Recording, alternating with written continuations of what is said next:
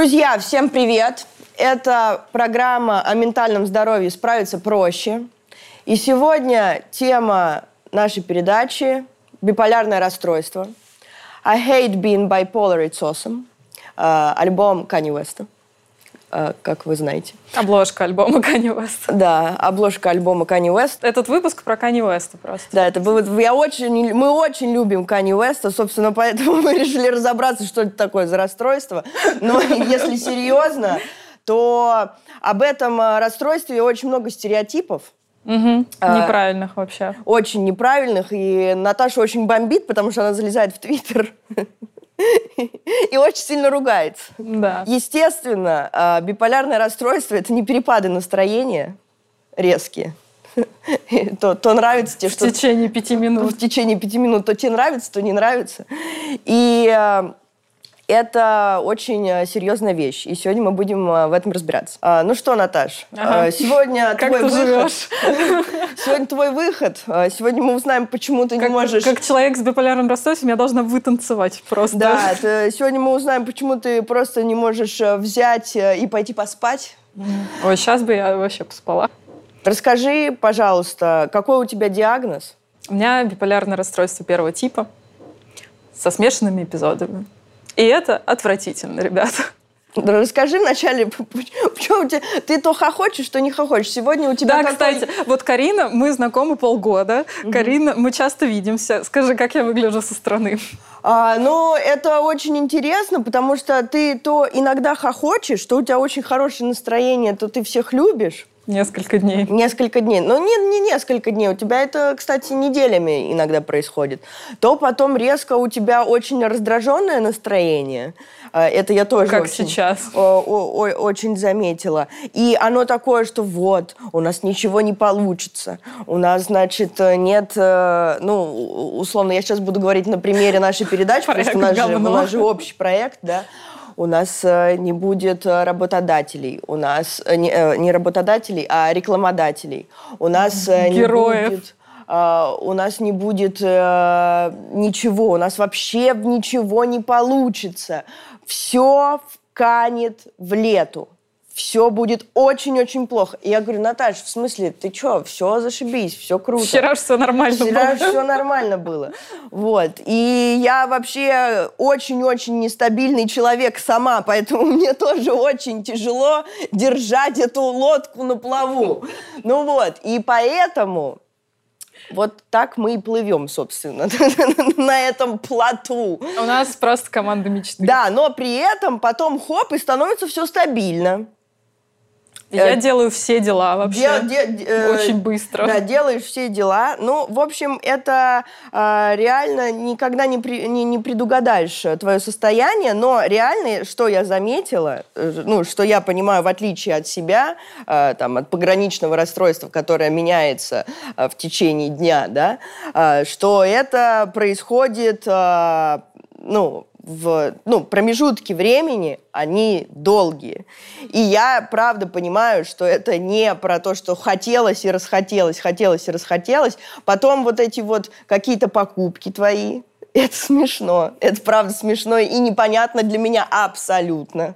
А, и вот этот прикол про таблетки. Эти таблетки мне не помогают, я не буду их принимать, это вообще, я вообще не больна. Вот это, это позавчера было. Да, она ко мне приходит ну ладно, раз уж у нас сегодня такая передача, э, приходим записывать интеграцию. А так, короче, я не больна, эти таблетки мне не помогают, я вообще-то ничего не буду пить, я не буду лечиться, это вообще не мой диагноз, э, я не больна. Я говорю, что? В смысле не больна? Ты вчера была больна, позавчера ты была больна, ты прекрасно знаешь, что ты больна. В смысле, о чем ты говоришь? Нет, я не больна, это вообще, зачем мне это пить, это не помогает мне. Я говорю, в смысле, оно тебе не помогает, оно тебе, естественно, помогает, тебе же это кажется. Ну вот так мы и живем, собственно. И Карина у меня такая, вот книжка «Беспокойный ум», кстати, очень рекомендую. Да, она говорит, я ее читала два раза. Я говорю, может, третий прочитай.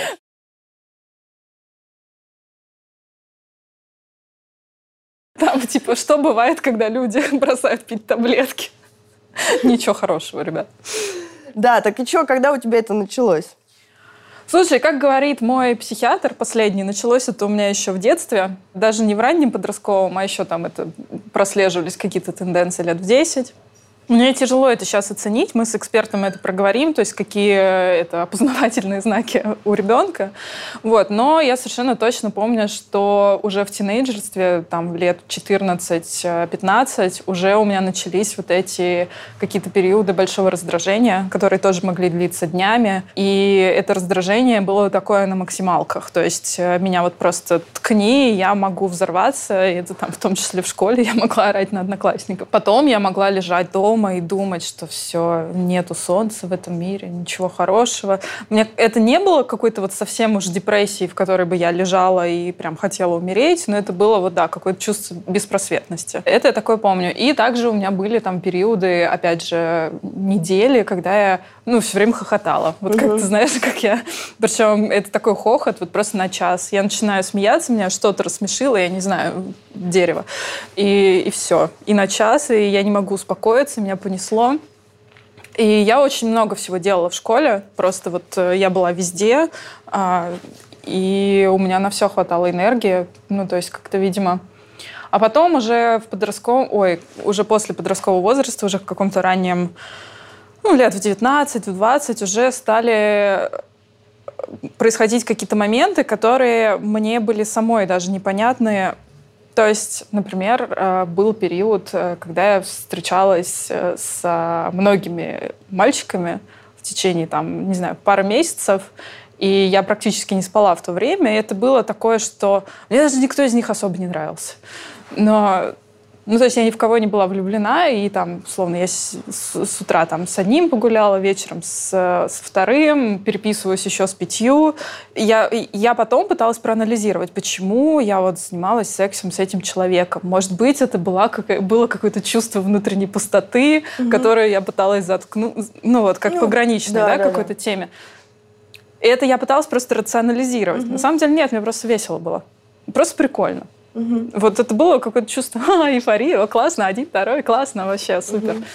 Вот, и какие-то такие вещи. Но в целом у меня такие смешанные эпизоды, это называется дисфорическая мания, когда я гневливая очень. И сейчас я уже научилась в такие периоды просто сидеть дома и ни с кем не общаться, потому что ну, никогда не знаешь, что меня сорвет. Слушай, а я вот не понимаю э, вот это вот, э, как можно не спать? Ну вот как можно не спать? Потому что э, я понимаю, как можно не спать, когда ты под э, веществами. Mm-hmm. Ну вот я вот не спала под веществами.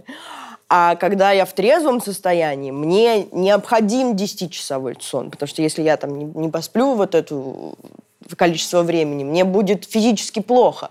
А ты, получается, могла сутками не спать трезвая?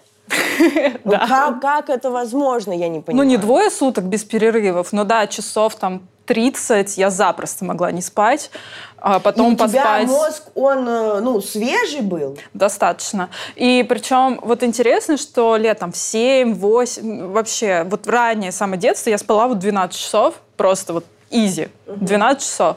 А потом мы с мамой недавно это вспомнили, что вот опять же в подростковом возрасте я перестала спать. Я говорю, мам, ты это помнишь? Она говорит, да, ты просто ходила там что-то по квартире, знаешь, на кухню, куда-то еще. Ну вот и я не могла спать, потому что у меня мысли роились. У меня было вот очень много мыслей, и не каких-то тревожных мыслей, а просто я вот обо всем думала. Сейчас во взрослом возрасте это еще больше усиливалось, потому что, ну, да, там у меня много всяких разных интересов, э, у меня есть работа, там что-то еще, есть учеба, и я просто могу лечь спать, ну, то есть я могу лечь в кровать, но я не могу заснуть, потому что мне что-то пришло в голову, и я пошла, я не знаю, скачивать какую-нибудь программу для Adobe Illustrator и просто резко начать сесть, э, ну, садиться и рисовать, я не знаю, кнопочки в Adobe Illustrator там, угу. до 7 утра, потому что я почему-то решила, что вот это вот мне сейчас нужно этим заняться. Хотя я в жизни вообще ничем таким не занималась.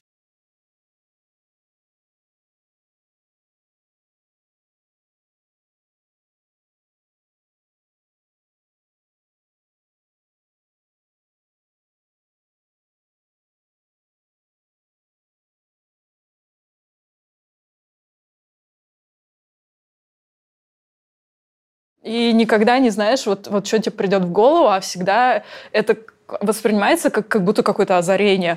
Точно. Какой-то breakthrough, да? Вот чем мне нужно было заниматься, почему я делала все неправильно в этой жизни до того. Вот. Ну смотри, а получается каждая твоя вот эта вот гениальная идея, она... Озарение. Да. Озарение, да. Это каждое озарение, э, а, ну, ты его доводила до какого-то результата? Нет. И, или ты просто бросала это? Вообще нет. То есть иногда это, это совершенно какие-то непродуманные вещи. Я могу там проснуться и решить, ой, мне надо делать подкаст, причем даже на какую-то вообще рандомную тему, и там через пять минут я уже заказала там себе микрофон, какие-то наушники, что-то еще, а когда там мне Озон через два или три дня это все приводит, мне уже это не надо. А помнишь, э, как мы с тобой ходили на выставку? Да, это а, прикол. Да, мы с Наташей ходили на выставку современного искусства и разговаривали о том, что вот, надо пойти порисовать. И я говорю, да, я пойду вот э, в студию рисования, и там нарисую картину. А мне Наташа, у меня Наташа спрашивает, а, а почему ты дома не нарисуешь? Я, я говорю, ну, как бы это же надо пойти купить краски и кисти, и вот это вот все. Ты говоришь, у меня это все есть. Я говорю, в смысле? Ну это же нужно дойти, вот это все собрать, этот весь пэк. А просто однажды я решила, что я теперь буду рисовать ты можешь даже продавать свои картины. Серьезно? Хотя я никогда в жизни не рисовала, я рисую очень плохо. Я ужасно, я отвратительно рисую. Я ужасно рисую, но я пошла, я купила ну просто какой-то невероятный набор, да, там на приличное количество тысяч рублей, все это принесла, нарисовала картину в тот вечер, и через пару дней ну, типа, все. И у меня это стоит уже все, уже полтора года. Слушай, но с другой стороны, наша передача это тоже одна и один, один из плодов э, твоих гениальных идей. Гениальных идей, да? Ну, видишь, ну, по крайней мере, ей я дала повариться. Я же не начала, угу. вот, все, я придумала YouTube, я начинаю его завтра делать. Он у меня поварился, мы с тобой познакомились, обсудили, классно. Вот, то есть это было какой-то вообще такой копинг механизм с биполярным расстройством, как я сейчас уже поняла, вот эту идею, которая пришла в голову, нужно посидеть и поизучать. Вот у тебя куча энергии, она тебе пришла в голову, сиди, изучай, читай, там, строй бизнес-план, все что угодно делай. Главное, ничего не покупай и ничего не начинай делать вот уже прям какие-то шаги. А вот читать, делать research, там, бизнес-план писать, ради бога. Вот, на это как раз можно спокойно потратить дня два или три, а потом уже оно само пройдет куда-нибудь. Но да, это может происходить, это может озарить вообще ночью, и все, и никакого сна. Спать скучно. А потом э, расскажи про падение. Как бы это все очень прикольно, когда есть вот эти э, подъемы, эйфория. Получается, ты чувствуешь себя очень классной. А за, я так понимаю, что за все эти подъемы нужно расплачиваться, потому что так устроен мозг. Ну, чаще всего, да. То есть э, у меня бывает такое, что я вот хожу и, ну вот честно, чувствую себя вот настолько красивой, прям вот иду, и мне кажется, что все на меня смотрят, как я в каком-то мюзикле. Серьезно? Да. Это, причем есть ужасная серия сериала Modern Love, ненавижу ее, но там это есть такая метафора, что героиня Энн Хэтэуэй, она идет, и она поет, и она действительно вся такая красивая, и все на нее смотрят, оборачиваются, и все поют вместе с ними.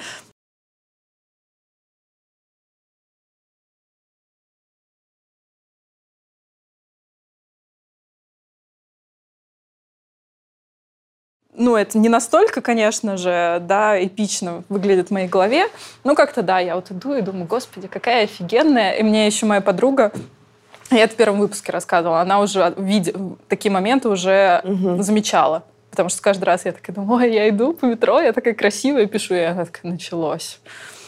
Вот так опять. только в колесе себя можно почувствовать, если честно. Да. И а потом просто спад какой-то происходит, и я могу лежать и думать, что я очень страшно. Ну вот, собственно, когда я к тебе пришла, я думаю, блин, я ужасно выгляжу, я просто отвратительная, не могу смотреть на себя в зеркало. Угу. Ну, такие, да, очень депрессивные и прошлым летом у меня это было очень ярко, у меня начались быстрые циклы, что ненормально, мы это разберем. Вот, но у меня действительно было такое, что я вот неделю лежу на полу, ем доширак, угу и один в день. И вот все, все признаки депрессии, да. Угу. А потом неожиданно там не знаю, на какой-то день после этого я радостно вскакиваю рано утром и иду тусить, и все, 30 часов не сплю, все у меня замечательно. И каждый раз э, тебе казалось, э, что ты выздоровела. По-моему, у тебя такая же фишка, такая фишка была. Я нет? не верила долго, что это биполярное расстройство, хотя первый же психотерапевт, к которому я попала, там, пять лет назад, он это предположил. Но, во-первых, э, у меня была вот эта типичная тема, что как только я чувствовала себя лучше, я соскакивала. Угу. И очень странно, что он не докрутил вот эту вот идею, потому что он меня посадил на антидепрессанты, и они меня достаточно быстро, не знаю, буквально уже через месяц выкинули в такое состояние, что все, я теперь все понимаю об этом мире. Угу. Его надо спасать. И я там, знаешь, я буду, а, я, мне нужно основать НКО. мне нужно заниматься вот психическим расстройством как НКО. Но сначала я съезжу в приют для собак и сделаю им весь маркетинговый план и спасу там всех собак. Ну, то есть у меня были... А потом, через пару недель, я, естественно, все, выгорела. Я опять пришла к психиатру с депрессией. Он такой, ну, вам сейчас не нужно вот этим всем заниматься. Уж тем более помощью другим, вы еще себе угу. надо помочь. Но вот он не расценил это как какую-то гипоманию, гипоманию, неважно. Угу. Вот. И каждый раз мне казалось, вот опять же, я смотрела Shameless. Угу. Мой любимый сериал вообще, рубрика Shameless. И там картина биполярного расстройства, я считаю, что она замечательная. Но там вот есть психозы. И я думаю, у меня же нет психозов. Не бывает. Никогда у меня не было галлюцинации, не было бреда. Значит, у меня нет биполярного расстройства. Mm. Вот, я вот так вот это рассуждала, и какие-то вещи, которые я видела в Shameless, а, признаки мании, я не замечала их у себя. А сейчас уже замечаю. Я пересматривала как раз недавно, и я вижу, что вот иногда у него бывают такие хаотичные очень движения, он может ходить, ходить по квартире, что-то перекладывать с места на место, вроде ничего не меняется, а он что-то все ходит и перекладывает mm-hmm. очень такие. Я так могу часами ходить, часов по пять. И в итоге, ну, то есть через пять часов у меня не стала квартира как-то, знаешь, чище. чище, да, но что-то я там попереставляла, и просто я даже не знаю, что я эти пять часов делала. Это просто какой-то вот куча энергии, бешеная энергия, просто надо двигаться. Но она какая-то хаотичная. А, а, она непродуктивная, ты не можешь ага. ни на чем сфокусироваться. Просто невозможно. Ну, там, да, много энергии, посиди, поработай. Нет, ты не можешь работать, мысли скачут. Угу. Ну, какие-то такие, да. И как вообще ты пришла к какому-то, ну, баланс, это, конечно, очень громкое угу. слово в, в нашей с тобой ситуации, но сейчас вообще что ты делаешь э, для своего выздоровления? Просто вот год назад когда у меня это вот эти быстрые циклы, они меня замучили. Я просто устала. Я поняла, что у меня, я не знаю, у меня устал организм, у меня устала голова, и я не могла ничего делать. Вот у меня был полный период непродуктивности. И я, да что ж такое? Ну, мне жить-то надо как-то, мне нужно что-то делать. И я пошла к психиатру, мне прописали стабилизатор настроения. И я вот как-то Да, мы них... с тобой пьем одинаковые. Да, мы одинаковые таблетки еще пьем. Но потом мне... Я год из этого выкарабкивалась. Я вот ну, буквально в мае только начала чувствовать себя более или менее. Но, видишь, сейчас опять началась какая-то какая угу. штука. Вот, это все из-за того, что у меня смешанные эпизоды вот эти вот, и уходят в раздражение. А раздражение — это не такая прикольная мания, знаешь ли, как вот а ты вообще э, скучаешь по тем маниям, которые эйфоричные, потому что, э, ну, наверное, суть э, всего лечения это стабилизировать состояние, mm-hmm. а мания это же все равно в биполярном расстройстве, это же прикольное чувство. Скорее гипомания. Гипомания. Гипомания. Мания уже, да, она уже может мешать. Она прям... а, а гипомания... И начинается вот это все кредиты. А, да, вот. да, да, А гипомания это все-таки какое-то приятное чувство. Да, это очень приятное чувство. И мне кажется, биполярное расстройство может быть одно из немногих очень психических расстройств, часть которого ты хочешь сохранить. Mm. Ты как будто не хочешь до конца от него вылечиваться, потому что гипомания это, ну, это такое вот ну, это очень классное состояние. Это как будто ты немножко влюблен, у тебя там вот как-то все наладилось, все хорошо идет. Ну, то есть это лучше нормы, и когда ты испытывал вот такую штуку, норма очень скучна. Но Не, вообще неизвестно, очень, как проживать эту жизнь, она очень скучная. Очень, э, ну, все, все твои слова очень похожи, как, как э, я как зависимый человек очень понимаю, что вот угу. как будто бы все на, на своих местах, вот это вот чувство Когда ты что-то приняла, да? Да, да, да, да, да. вот такое вот. Видишь, а у меня даже никогда не, воз... ну, не было интереса что-то пробовать, потому что у тебя мне, мозг и так мне и так весело. Да. у меня и так столько всего происходит, что да, короче, ну это сложный процесс, и это борьба с собой, и там очень много синдрома самозванца, вот как мы, да, обсудили, да, да нет у меня ничего, все же нормально, все я себе придумала, просто непонятно, что я себя так вела, характер плохой. А есть ли какая-то, проходишь ли ты какую-то терапию или группы или что-то есть? Кстати, да, хороший очень поинт. А, психотерапию я прошла. И психотерапия очень сильно помогла мне справляться с депрессивными состояниями. То есть после того, как я прошла психотерапию, у меня не было тяжелых депрессий. Я себя ловлю на стадии легкой или средней какой-то депрессии и просто уже знаю, что делать. Чтобы это туда не плюхнуться. Да, это навык из когнитивно-поведенческой терапии. Ты просто этому учишься. Угу. Себя вот вытянуть ну, из что этого. Что Юля нам рассказывала на прошлых, э, да, да, прошлых да. сериях. Да, это навык из когнитивно-поведенческой терапии. С маниями эта штука особо не помогает. Там, там да, там нужно тоже высокая осознанность, нужно, чтобы за тобой друзья следили и нужно таблеточки пить. Еще я хожу действительно на группы поддержки. Есть группа поддержки для людей с биполярным расстройством. Те, на которые я хожу, называются «Воскресный бар». Они в Москве проходят по воскресеньям, но также есть онлайн-формат по вторникам и еще в каких-то городах России. В общем, это очень классная штука. Мы оставим ссылочку внизу. И также, кстати говоря, у них есть группа поддержки для родственников людей с бар, что тоже очень полезно, потому что бар — это такая штука, может очень фрустрировать людей вокруг.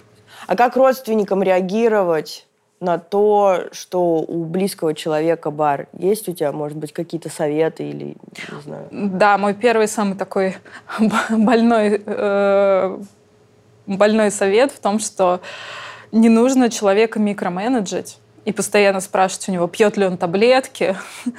И мне просто хотелось скинуть тебе трек «Пласибо Мэтс».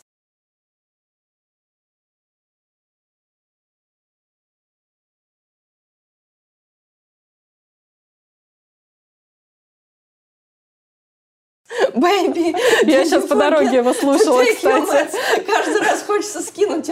Наташ, ты приняла свои таблетки, Наташ. Не, если человек уже совсем улетел куда-то, я не знаю, в прямом смысле во Владивосток да. или там куда-нибудь, да, там или собирается взять миллионный кредит или стартовать бизнес, о котором он никогда вообще в жизни не упоминал, а тут решил, что это то, что ему надо делать, то да, и здесь есть резон как-то начать вообще делать с ним реалити-чек, и задавать ему очень какие-то логичные, правильные вопросы и предложить, может быть, да, скорректировать схему, или если он не пьет, давай сходим к психиатру, что-нибудь такое. И быть готовым, что человек может не послушать. Просто ты первый человек в моей жизни, у которого э, такая ярко выраженная история, и, наверное, первый человек, который за этим э, следит и понимает, что с ним происходит. Вот, поэтому я иногда тоже не понимаю, как, ну, хочется, естественно, помочь. И иногда я вот тоже не понимаю, а, а как помочь э, так, чтобы не сделать хуже. И, ты, и я иногда чувствую себя беспомощной в этот момент. Ну, честно, это тяжелый момент. И у меня недавно был вот этот срыв дисфорический, когда я орала, что-то там у меня прям просто случилось. Возможно, это можно было бы назвать истерикой, но это просто биполярный эпизод, вот угу. такой маниакальный. И со мной вот сидел мой бывший молодой человек, мой друг сейчас, и ему прям тяжело пришлось. Угу. Он меня вот прям успокаивал, меня вот как-то угу. держал, там угу. пытался меня урезонить. Это тяжелый момент, угу. но просто, да, вот до такого срыва лучше не доводить и понимать, что а, действительно, если человек уже в каком-то раздраженном состоянии, не стоит его провоцировать. Угу потому что это как, вот знаешь, там спичку кинуть на Ну, условно на говорить, Наташа, успокойся, иди поспи, не надо. Не, не, не ну надо. ну это понятное не дело. Но... Отвлекать можно. Отвлекать, да, да? Говорить о чем-то, да, таком, что вот если очень часто у мании вот этой вот даже раздраженной бывает какой-то объект, угу. какой-нибудь человек, который вот бесит, и нужно срочно вот с ним поговорить, угу. что-то ему вот донести. Выяснить, да. да, или отомстить, или вот какой-то... И я скажем так, в нормальном состоянии. Я ненавижу конфликты, я ненавижу с кем-то ругаться. Ну, я стараюсь очень так экологично общаться. Но когда я вот там, то все. И да, здесь нужно просто успокаивать и как-то переводить тему. Ну вот для себя, у меня нету какого-то готового решения. Я, по сути, только сама начинаю к этому подходить с какой-то осознанной стороны. Но мне кажется, пока так, а дальше будем разбираться. Угу. Вот, но биполярное расстройство бывает разное, у всех оно проявляется по-разному, поэтому у нас сегодня есть гости, которые также расскажут нам и про свои истории, которые отличаются от моей. Поехали. В комментариях под нашими выпусками вы часто пишете о том, что боитесь пойти к психотерапевту. И, наверное, один из самых популярных страхов и мифов о походе на психотерапию — это то, что после нее у вас потеряется способность к творческой деятельности. В одном из наших выпусков мы говорили о том, что психотерапия не может забрать ваш хип-хоп. Карин, расскажи, пожалуйста, как психотерапия повлияла на твое творчество? В моем случае психотерапия, наоборот, э, поспособствовала росту моего творчества, потому что я вышла из э, депрессивных э, состояний, у меня появилось больше сил, и я начала их как раз тратить на свои проекты, которые стали, собственно, получаться. Я стала меньше бояться и, собственно, больше делать. Терапия держит меня в стабильности, и э, я чувствую себя хорошо благодаря ей. А у тебя как было? А у меня как раз-таки наоборот. Психотерапия помогла мне научиться заземляться и фокусироваться на каком-то одном проекте и не воплощать свои все безумные идеи, а доводить что-то одно до конца, что раньше у меня вообще не получалось до психотерапии. Мы уже рассказывали про сервис Ясно, но хотим напомнить, что Ясно – это онлайн-сервис подбора и видеоконсультаций с психотерапевтом. Сервис существует с 2017 года. Сейчас на платформе более тысячи одобренных психотерапевтов психотерапевтов и больше 40 тысяч активных клиентов. Новый клиент сервиса заполняет анкету, и на основании этой анкеты для него индивидуально подбирается самый подходящий специалист. Сессии проводятся по встроенной видеосвязи на сайте сервиса. Поэтому заниматься психотерапией можно из любой точки мира и с любого устройства с ноутбука, планшета и даже с телефона. 50-минутная сессия стоит всего 2850 рублей, что в среднем дешевле, чем очные офлайн сессии Ясно тщательно отбирает специалистов для сотрудничества. Каждый специалист обязательно должен пройти личное собеседование, подтвердить образование и предоставить рекомендации. Требования к образованию и опыту практики на Ясне очень высокие, поэтому отбор проходит менее 20% специалистов. Ясно строит целое сообщество психотерапевтов, организует супервизии и онлайн-встречи. Так, Ясно помогает специалистам развиваться и оказывать более квалифицированную помощь. Психотерапия повышает качество жизни. Не забывайте заботиться о своем ментальном здоровье. Оно не менее важно, чем физическое. Ссылка на сайт Ясно в описании видео. По промокоду EASY при регистрации вы получите скидку 20% на первую сессию. Мы сегодня позвали гости Лизу. У Лизы биполярное расстройство первого типа, причем отличается от моего, поэтому сейчас будет интересно. Лиза, привет, спасибо, что пришла. Привет. Расскажи, пожалуйста, как живешь вообще? Когда у тебя началось? Когда был первый эпизод? Какой а, он был? Первый эпизод был в 16 лет, то есть мне сейчас вот через несколько дней 30, то есть 14 лет назад. Это был маниакальный эпизод. То есть там уже было сложно не заметить. Э, где-то до госпитализации последние два дня я бегала по городу, иногда босиком. То есть уже вот такое было чувство с реальностью. Точнее, не было никакого, никакой границы в этой реальности. Было очень искажено восприятие. И вот таких эпизодов было в моей жизни три.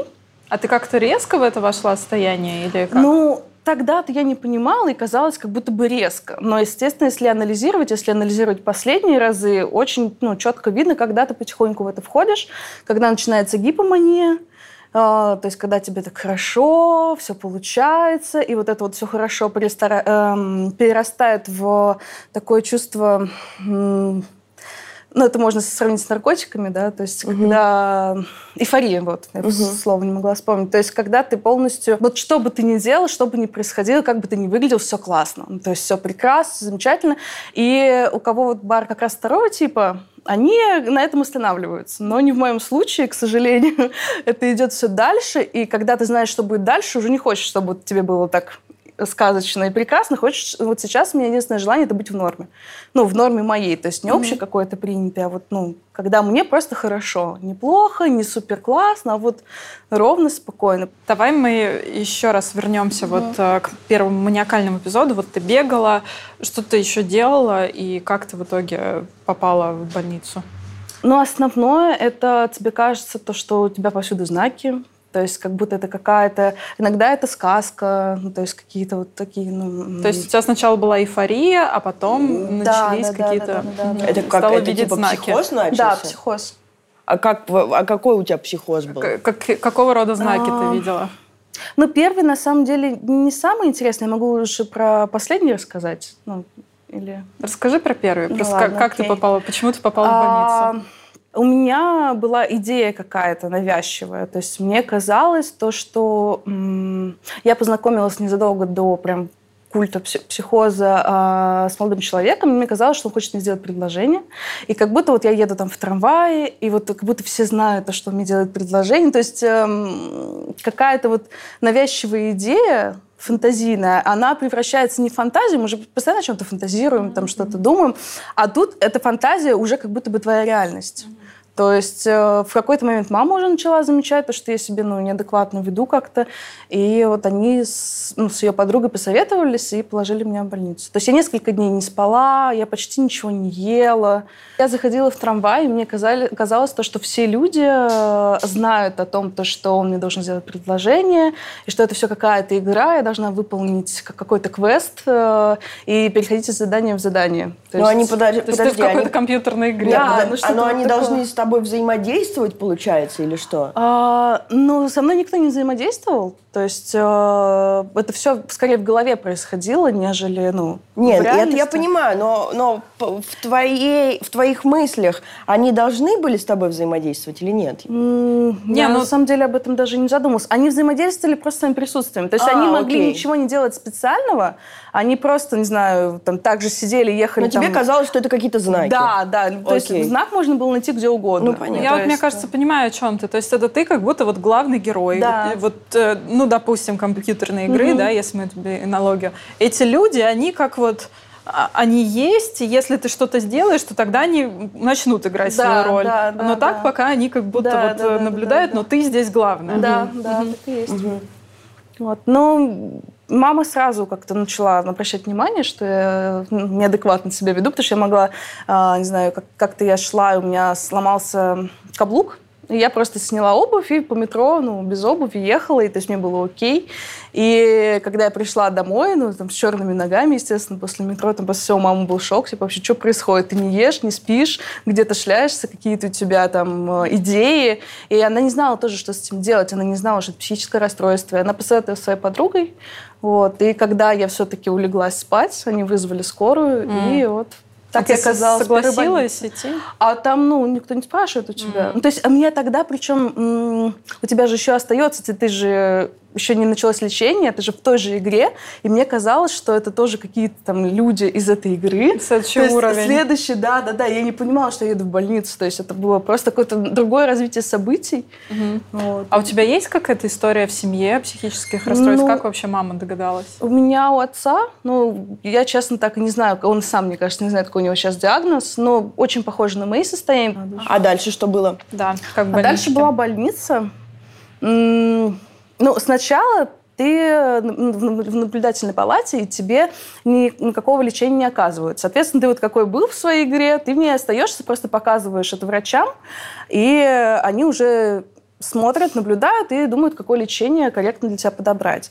К сожалению, мало что могу хорошего сказать о бесплатных больницах Москвы и Петербурга, но все равно они купируют это состояние, то есть они в какой-то момент, там, ну, дня через три, наверное, начинают тебя лечить. И, по сути, они просто купируют манию, твое, вот это вот, твой психоз, а уже потом надо расхлебывать самому, угу. что, что с этим делать, потому что, к сожалению, они не выводят в нормальное состояние. Ну, как ты вышла, что было дальше? Сразу ли началась депрессия? Так как я вышла... Я могу сейчас, я это говорю, ну, потому что я знаю, как корректно лечиться, как нет, да, и сейчас, смотря на то, что было, я понимаю, что меня просто выпустили вот таким овощем. Я вышла, я не могла общаться ни с друзьями, ни работать, ну вообще ничего делать. Я просто ела и спала. То есть mm-hmm. все, а я довольно-таки активный человек, и мне очень сложно, вот даже сейчас я пытаюсь выйти из депрессии, мне сложно вот это мое состояние, когда я не такая активная, как в норме. А тогда ты вообще просто вот овощ. Вот как, не знаю, там в книжках каких-нибудь, да, пишут про психические состояния, там, вот очень похоже. Я думала, что так будет всегда. Ну, то есть я не, не знала выхода. То есть сейчас я знаю ну, выход, да, что делать, как, mm-hmm. к кому обращаться. А тогда я, я не знала, думала, что все, вот моя финальная точка. И э, через какое-то время, через несколько месяцев, у меня была первая попытка э, суицида. То есть несколько месяцев ты, по сути, провела в депрессии? Да, но это именно вот депрессия, знаешь, не просто, которая началась, да, а именно медикаментозная. Ну, сначала тебя туда кинули, а потом ты да, там лечение, осталась. которое никак не менялось. А ты продолжала пить эти таблетки? Да, но мы а. не знали, что делать. Ну, вот вообще выпустили, и все. И вот что делать, как узнавать, что правильно пить, какой доктор прав. Ну, то есть Угу. Вообще никаких знаний не было. Это угу. сейчас, слава богу, но есть э, вот такие программы, например, как ваша, и вообще на Ютубе очень много да, информации. Ты можешь хотя бы понять, что так, мне надо обратиться к доктору, там, а что там доктор может сказать. То есть э, уже легче. Ну да, 14 лет назад не было вообще никакого понимания, да, что такое вообще. биполярное расстройство да. и как вообще это лечить. Угу. Получается, ты совершила попытку суицида и снова попала в больницу. Естественно, да. После попытки суицида мы автоматически попадаем э, ну, психиатрические больницы. И там у тебя тоже чудесный опыт, да? ну, там, знаешь, там было легче, потому что там меня лечили от депрессии. Мне хотели сделать, э, наоборот, повысить мое настроение, состояние. Но все равно, как бы... У меня вообще, вот я, получается, лежала все вместе пять раз, mm-hmm. и э, три из них были это маниакальные, два э, попытка суицида. И вот если сравнивать московскую и петербургскую, потому что я в Питере лежала тоже два, получается, раза, в Москве три, то в Москве вот чисто лекарства. Ну, то есть э, нету никакой, ну, есть какие-то намеки на психотерапию групповую, но очень-очень прям вот плохо все с этим. А в Петербурге там очень хорошо, э, там начиная от какого, какого-то там отлепки, э, рисования. Арт-терапия. Арт-терапия, да. То есть там есть танцевальная терапия. То есть в зависимости от группы, если группа собралась более-менее, ну, не знаю, ребят ну, неадекватных сложно тут променять, но э, в ресурсе, да, людей, то это может быть прям чуть ли не контактная импровизация. То угу. есть э, в зависимости от состояния людей даются задания им по силу. И э, идет какое-то развитие. И вот последний раз я лежала в реабилитации, то есть сначала у меня был острый, меня привезли с острым маниакальным эпизодом. И после месяца, наверное, ко мне подошла как она называется, заведующая, и сказала, Лиз, в твоих интересах прийти быстрее в норму, хочешь полежать еще в реабилитации? Я думаю, блин, еще целый месяц где-то лежать. Но потом я поняла, что ну, это хороший вариант, стоит попробовать. И вот после реабилитации я вышла уже нормальным человеком. То есть, ну, это вот последний раз у тебя Да, был. да. Угу. То есть у меня не было опять ската в какую-то депрессию, самоубийство, еще, еще что-то, потому что, по сути, эти самоубийства, они были про закончить то, что происходит сейчас. То есть это не было желание умереть, это было желание как-то остановить ту вот эту картинку, которая идет просто вот эта жвачка мысленная, что вот ничего не изменится, все будет так всегда. Ты даже не видишь ну, выхода, и ты думаешь, что вот единственный выход это вот закончить. Ну, да. А какой у тебя был самый сильный психоз? Ну, по силе, наверное, сложно сравнивать. Наверное, самый интересный для меня, и который я... Байки из, рубрика «Байки из, склеп». Да, да, да.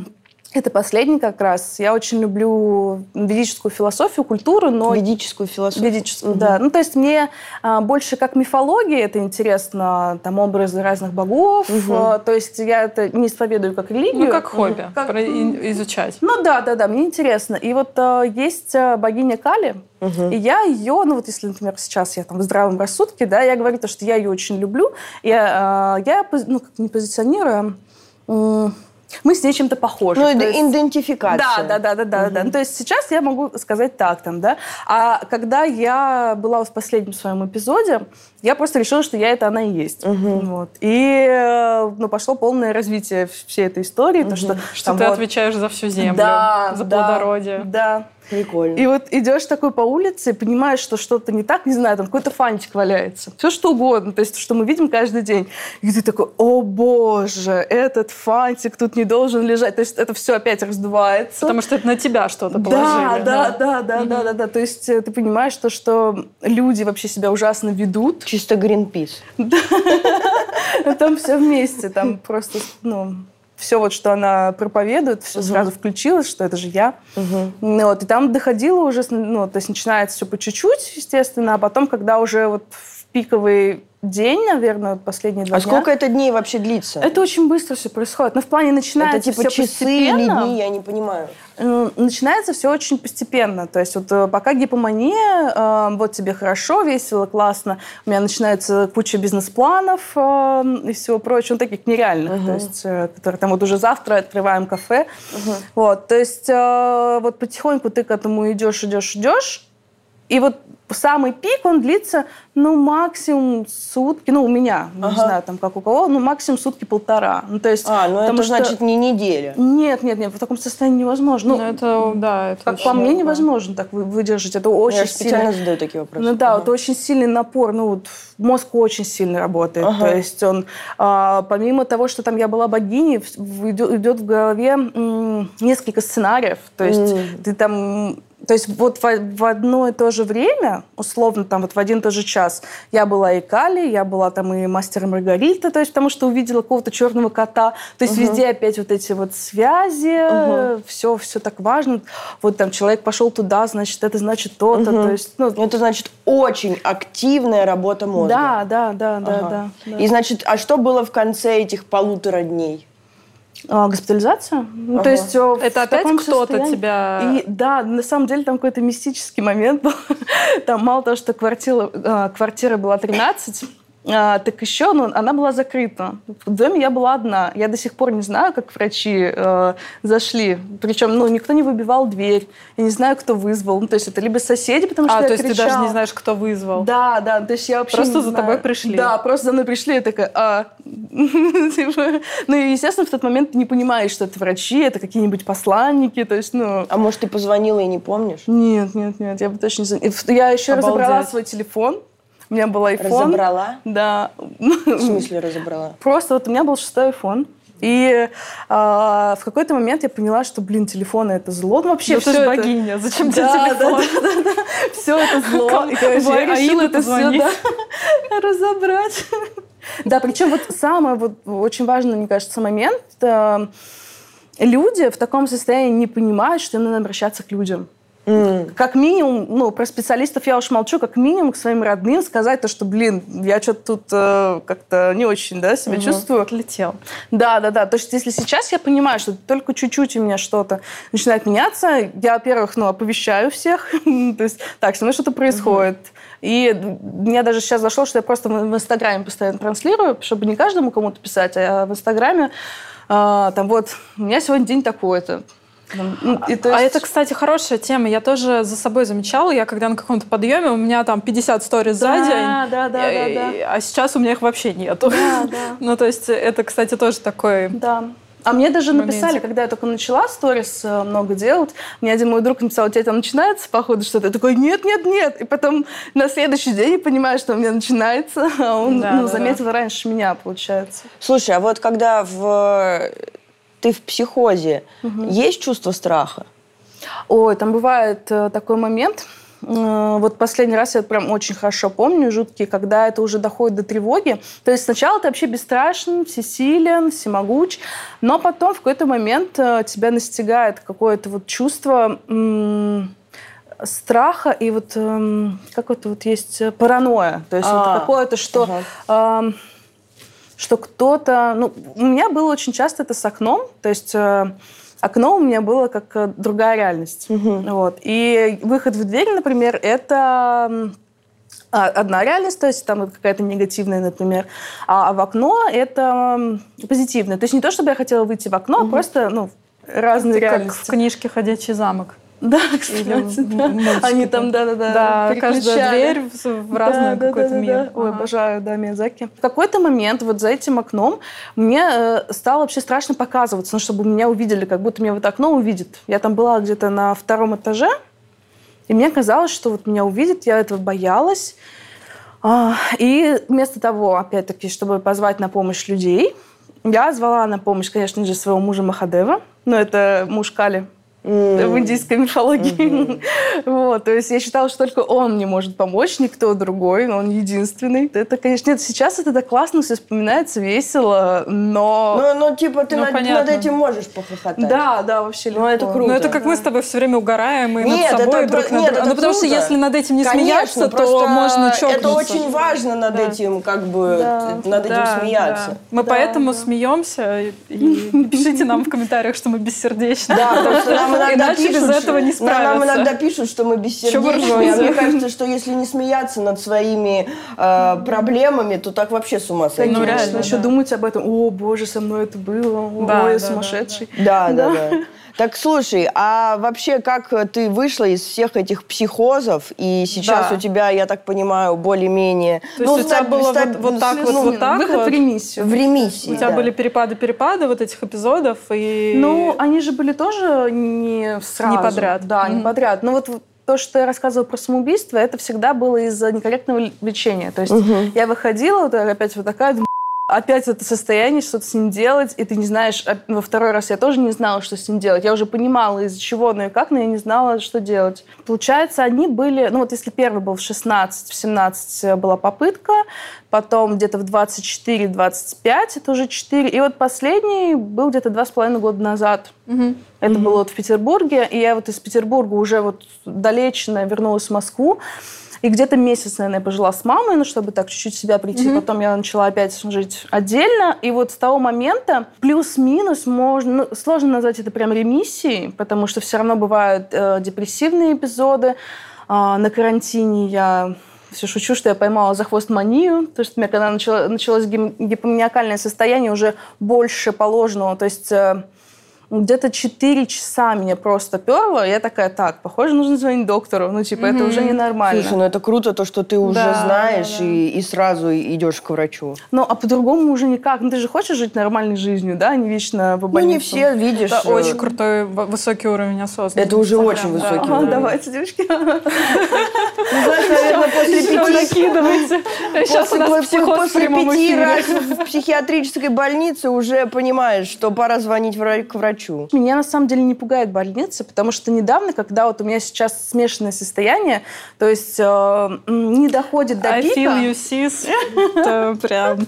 Не доходит до пика какого-нибудь там наверх или вниз, но они вот так вот туда-сюда колеблются, и это ужасно невыносимое состояние, когда ты не знаешь, что делать. Ну, то есть, когда у тебя депрессия, ты знаешь, что, что ты полежишь, сейчас полечишься, встанешь и будешь работать, все нормально. Когда у тебя э, приступ маниакальный, то ты тоже знаешь, сейчас все оккупируют, потихонечку встанешь, а тут туда туда-сюда, туда-сюда. Это э, нересурсно, то есть постоянно mm-hmm. ты вот в этом вот состоянии. Mm-hmm. Ничего не можешь делать. Да, то есть да. ты не можешь ничего планировать. Я, я планирую работу, да, я вот массажем занимаюсь, и благо мои клиенты, ну, как бы знают, понимают все прекрасно, что я не просто носу ковыряюсь, поэтому от меня, а, ну, мне физически плохо там или душевно, то есть со мной что-то происходит, и поэтому, например, я не могу работать. А так, конечно, прям вот а ты ходишь на психотерапию? Да, я... Да, как ты лечишься вообще сейчас?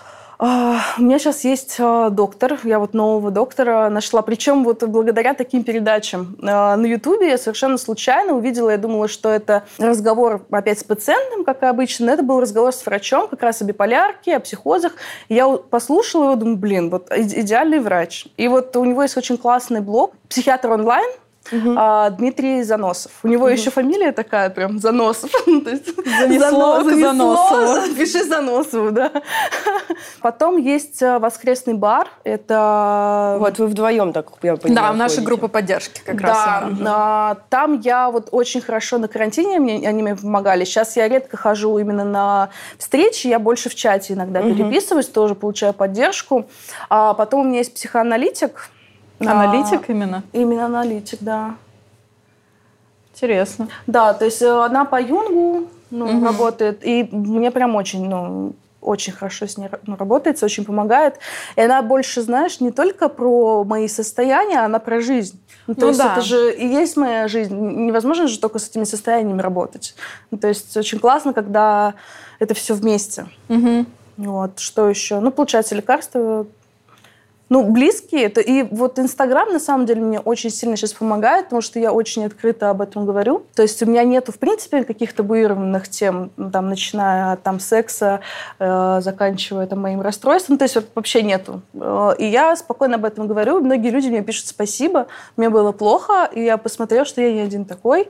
И То есть э, идет, пускай мне там совсем маленькая сейчас аудитория, но я понимаю, что даже если я одному человеку в день помогу, ну, тем, что я транслирую, что, ну, как, как я справляюсь, ну, это уже успех для меня. Что мне подсказывает, что это не очень модное заболевание.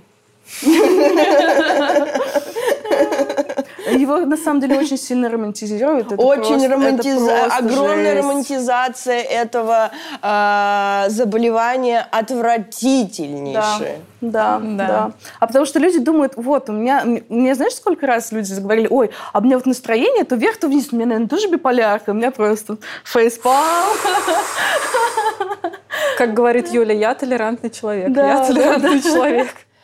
Спасибо тебе большое, Спасибо что вам. пришла к нам, рассказала свою историю. И круто вообще. Т- Такой, такой тяжелый путь. Но вообще очень круто, что ты так справляешься. Да, очень рада, что тебе сейчас э, лучше. И смешанные состояния – это отстой. Вообще Да. желаю тебе скорее через них пройти. И никаких больше психозов. Мы говорим, психозам нет. Не, брос- Они не пройдут. не бросай таблетки. Нет, нет, таблетки, это уже все. Это уже пройденный этап.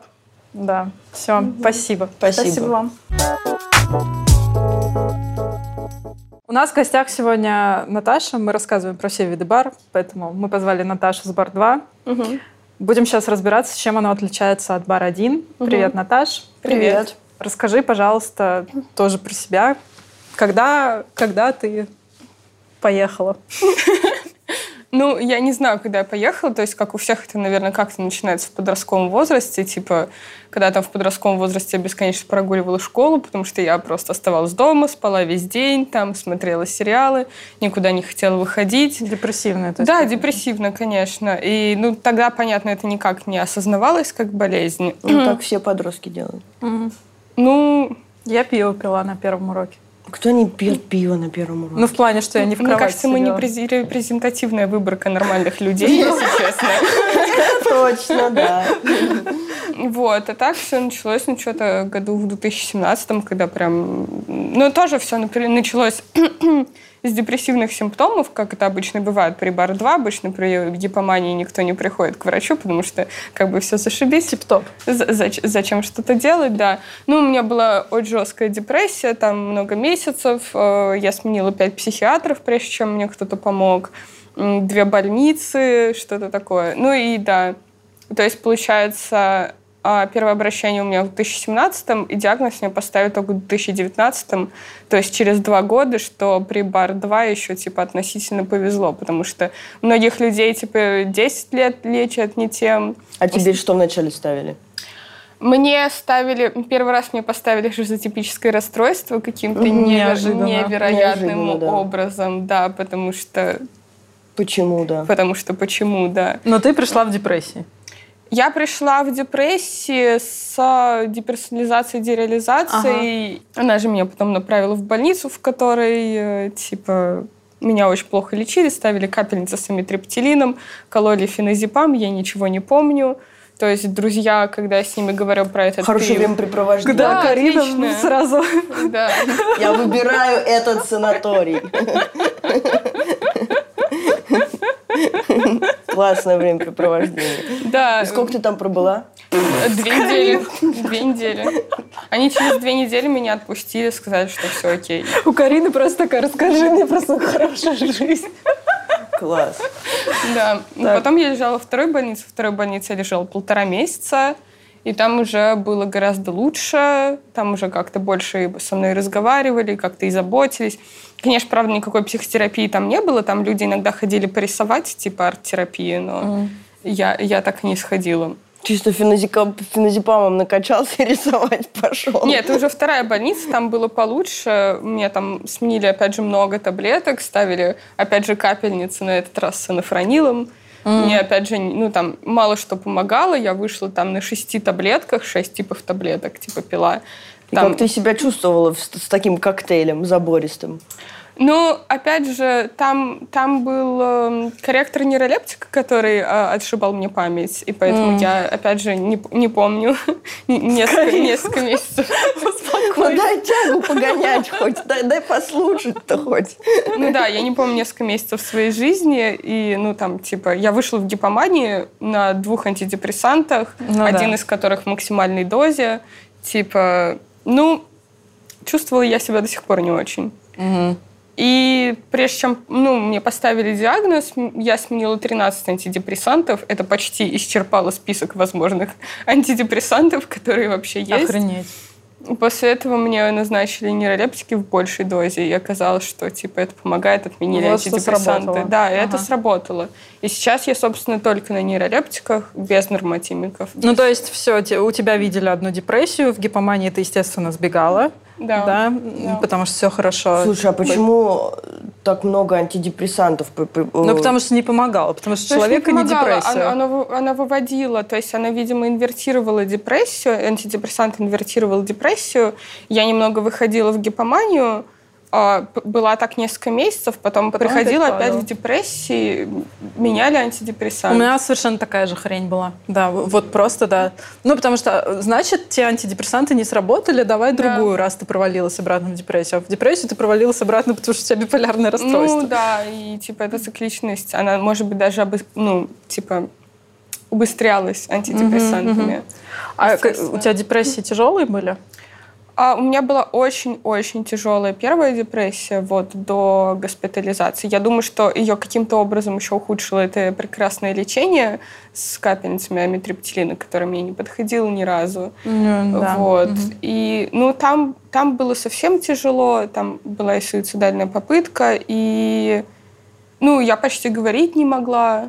А, ничего делать не могла. Я помню, как, типа, если мне нужно было встретиться с друзьями, я там за день начинала придумывать темы для разговора, потому что мыслей никаких просто в голове нет, ничего нет, все очень плохо, еле хожу там, ничего, ничего не доставляет никакого удовольствия и так далее. Ну, я просто даже сейчас удивляюсь, как я вообще продержалась в этом состоянии хоть сколько-то, потому что это полная жесть. Угу. Вот. В этом плане, конечно, госпитализация была каким-то избавлением, потому что ты перекладываешь ответственность на врачей, и как-то становится полегче. А как все-таки, как тебе вообще поставили биполярное, как вы, как врач, и ты заметили вообще гипоманию? Это было, я вот не могу сказать, как точно он заметил, это было смешно, потому что я пришла к нему, и я была опять убитая в депрессии, я такая, вот у меня депрессивные симптомы, опять ничего не помогает. Он так смотрит на меня, у него еще такой, типа, очень хитрый взгляд у моего врача, он такой, а у вас бывают такие подъемы? настроения? Говорю, ну, мне кажется, нет. Я в депрессии, типа, что ты от меня хочешь? Какие подъемы настроения? Мне плохо. Он такой, давайте мы все-таки типа уберем антидепрессанты и добавим нейролептики, посмотрим, что будет. Я такая, ну блин, очень странно, никакая у меня не биполярка. Что это вообще такое? Я пришла домой, и через два часа меня переключило. То есть буквально меня вот часа за четыре, которые пришла с прием, меня переключила. Я сделала всю, все домашние работы, которые я там откладывала месяц. Такая, вау, супер, как здорово. Очень Мне так... смешно обхохотить. Но, но это не, не эффект таблетки, это просто смена фазы. Она такое бывает да, в течение потому нескольких что как часов, раз она антидепрессанты угу. меня отменили в этот момент. То есть я даже не успела там ничего сделать с таблетками. Угу. Она просто переключилась. Слушай, и... это да. в секунду может произойти? Ну, смена фазы может достаточно быстро произойти. В да. несколько часов. Может, я думала, это как, часов. ну, типа, э, как у вампиров. Ну, типа, помнишь в Шейм, Сон, ну, типа, ты спишь, что ты... э, ну, солнце, закат, ну, как у вампиров происходит. Ну, я думала, что биполярное расстройство... Потому что мы кровь сосем, поэтому ну, мы... нет. Ну, я думала, что это как, ну, типа, как в Блейде. Я не смотрела. Я Ты не тоже. смотрела Блейд? Очень крутой фильм. Так вот, и там... Ну что, когда солнце заходит, Меняется фаза. Меняется фаза. Солнце, день, ночь. У вас фазы меняются. Не так это? Фаза, фаза сама длится долго, иначе это не биполярка, а Нет, что-то я, другое. я А понимаю. переключение реально быстро я думала, происходит. что Не, оно- она во сне меняется. Нет, так это может быть по-разному. Оно действительно Может может, смениться за несколько часов, пока ты бодрствуешь, может, пока ты спишь, может сменяться потихоньку. Да. Ну, то есть это все очень индивидуально, и опять же у одного И- человека и- может и, быть да, всякие разные. даже да. у одного человека. Но что- у меня бывало такое, как у тебя, да. Вот у меня пару раз, наверное, часов. было такое, что меня переключало вот буквально в несколько, в несколько часов. И Ну, типа- несколько часов назад ты был депрессивный. А и, потом типа, начал танцевать. Да, и при этом как бы нет даже никакой интермиссии, типа ничего нет, никакого-то периода покоя, тебя просто из одного в другое. Вау. И как у тебя, сколько ты пробыла в этой гипомании? Ну, не помню, месяц, наверное. Месяц-два. Ну, у меня дольше не было. Дольше двух месяцев не было. Депрессия сколько угодно, мне кажется, а вот гипомания больше. Ну, там, расскажи, полтора как ты веселилась в гипомании? Что было интересно? Ну, я не знаю, я не делала никакой жести, опять же, потому что это гипомания, а не мания, поэтому... Ну, и у меня, видимо, какой-то типа самоконтроль достаточно высокий. Поэтому. Мгм. ну да, поэтому в основном это ну просто очень большая социальная активность, мало сна, куча проектов, которые ты начинаешь, не заканчиваешь, естественно.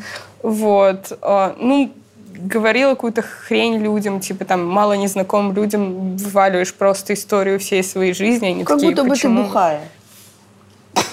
Ну, Ну, все нет. переводишь на свой язык, да?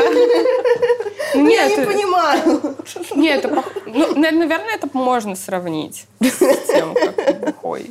Ну, я для обычных людей говорю. Но мне кажется, это больше похоже типа на эффекты каких-то стимуляторов Ага. скорее, чем на Мгм. эффекты алкоголя. Мгм. Потому что именно вот то, что ты преиспол... переисполнен энергии, там вот это все делаешь, там плохо себя контролируешь, э, очень много разговариваешь с людьми, типа там вот это все. Ну, то есть ты просто с, не- с незнакомыми людьми, да, могла завести какой-то разговор и я- с ну, мало прям знакомыми. С, с мало знакомыми. С незнакомыми людьми я там, типа, делала людям комплименты на улице, типа, ой, у вас такое там красивое А потому что все очень красивое, да, все очень Да, яркое. да, все очень красиво, все очень ярко, ходишь, А всем ты не уставала от этого?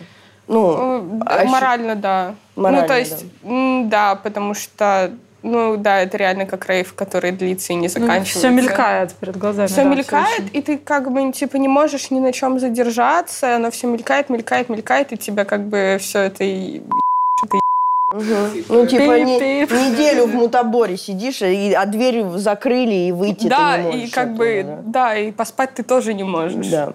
И ничего не можешь. Просто, просто, просто веселишься постоянно. Это, это морально реально выматывает, особенно когда ты ловишь себя на том, что ты ведешь себя, возможно, не супер адекватно, но ты ничего как бы не можешь с этим сделать, потому что ты даже внимание на этом факте задержать не можешь, потому что внимание скачет просто вот так. А поскольку ты спала тогда? Часа по четыре. Ну, то есть сколько-то я спала, но я была все-таки на нейролептиках уже. А, То есть они уже немножко меня гасили. У меня то не есть было такого. у тебя ты сидела на нейролептиках, и все равно ты провела вот месяц какой-то в гипомании Да, такой. да. Ну, я все лечение на нейролептиках так или иначе. То есть как-то они пригашивали, они там помогали хоть как-то заснуть. Ну да. Ну вот я помню, что когда я вышла из больницы, я тоже, очевидно, была в гипомании. Я спала тоже часа по четыре, но типа час спишь, просыпаешься, час что-то делаешь, а час спишь. То А есть как очень врачи разно- не заметили, что ты 4 часа спишь Да. в больнице? Это не в больнице было, Не это в было больнице. после больницы. А, пон- после больницы. Ну, гулял человек, с людьми знакомился. Да. Ну, я не знаю, у меня такое ощущение, что я вышла замуж отчасти в гипомании, но я не уверена А ты замужем? сейчас. Уже нет. А, уже нет. Уже Опа! Так подожди. Ты в прошлый раз Ты еще прошлый раз замужем. была. Ну, я Мы формально... с Наташей я- просто знакомы уже, Да, да? я, я формально замужем, но Ага. как бы нет, мы расстались уже там год-полтора Кстати назад. говоря, вот просто у ребят с биполярным расстройством мы шутим, когда мы встречаемся, что да, он, у меня тоже тогда была вот эта ежегодная эпопея выйти замуж. То есть у, у ребят в гипомании очень часто вот эта тема Да выходить посмотрите, замуж. Канни Уэст расстался с Ким Кардашьян три недели назад. Уже с Ириной Шейк день рождения отмечает. Ну как так? Ну, а- ну это... Сейчас женится, подожди, ребенка родит, а потом опять свалит. Ну как же?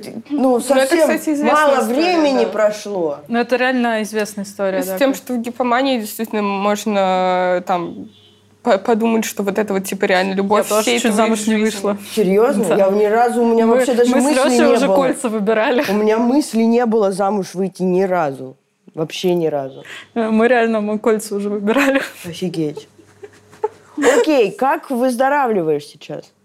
Ну, у меня сейчас э, вот типа с осени у меня не было эпизодов вообще. Мне кажется, во-первых, есть некоторый опыт, когда вот это все на тебя наваливается, тебе приходится разбираться в себе, тебе приходится идти к психологу, тебе приходится очень много всего узнать. К тому же я психолог. А ты еще и психолог? Я психолог, и я сейчас завершила свою дипломную работу тоже про психические расстройства. О, поздравляю. Вот.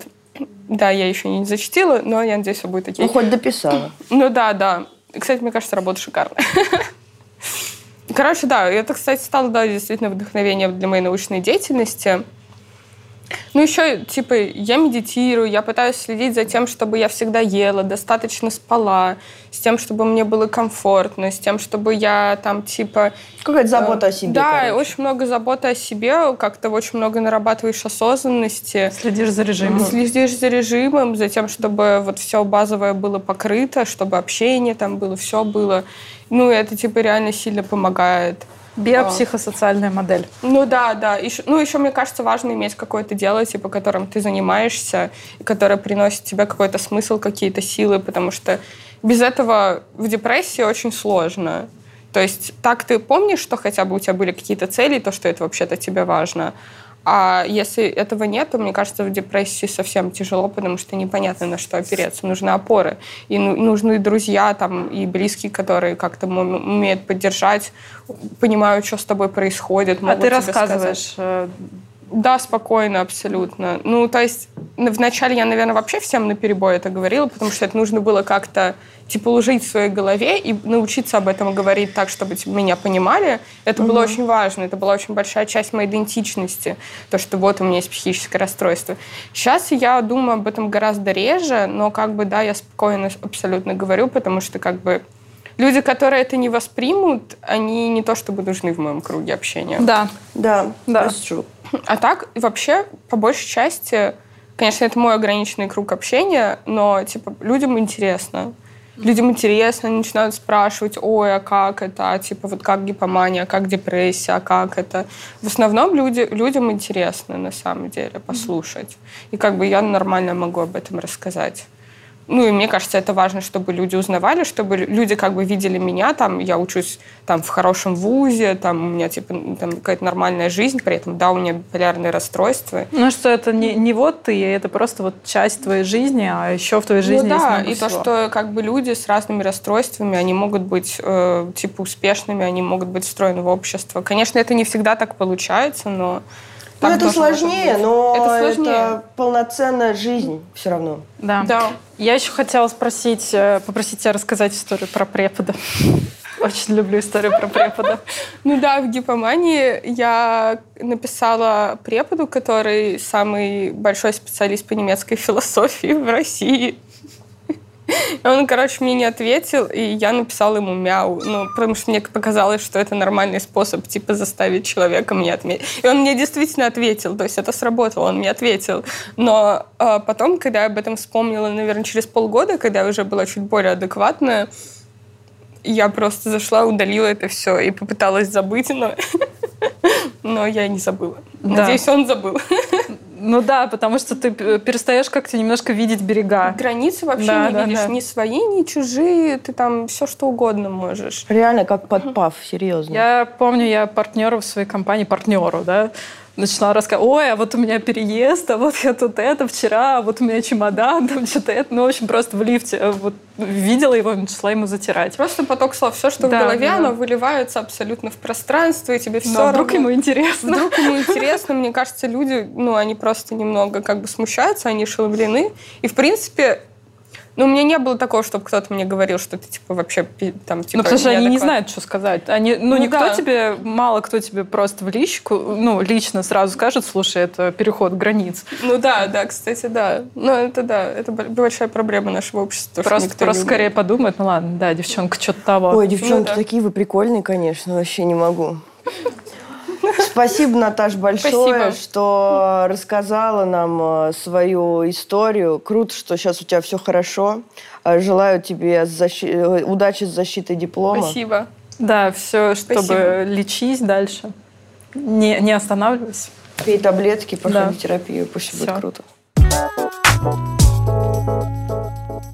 У нас сегодня в гостях Анна Корендюхина, врач-психиатр из Mental Health Center. Аня. Привет. Привет. Ну, расскажи нам, пожалуйста, что такое биполярное расстройство и чем оно отличается от обычных э, перепадов настроения? Мгм. Биполярное расстройство – это расстройство настроения, но нас, во-первых, интересует амплитуда, то есть как сильно меняется именно это настроение. Перепады, они бывают у всех людей, это нормально, то есть это не является какой-то патологией. То есть нас интересует степень выраженности, как сильно она меняется. И длительность.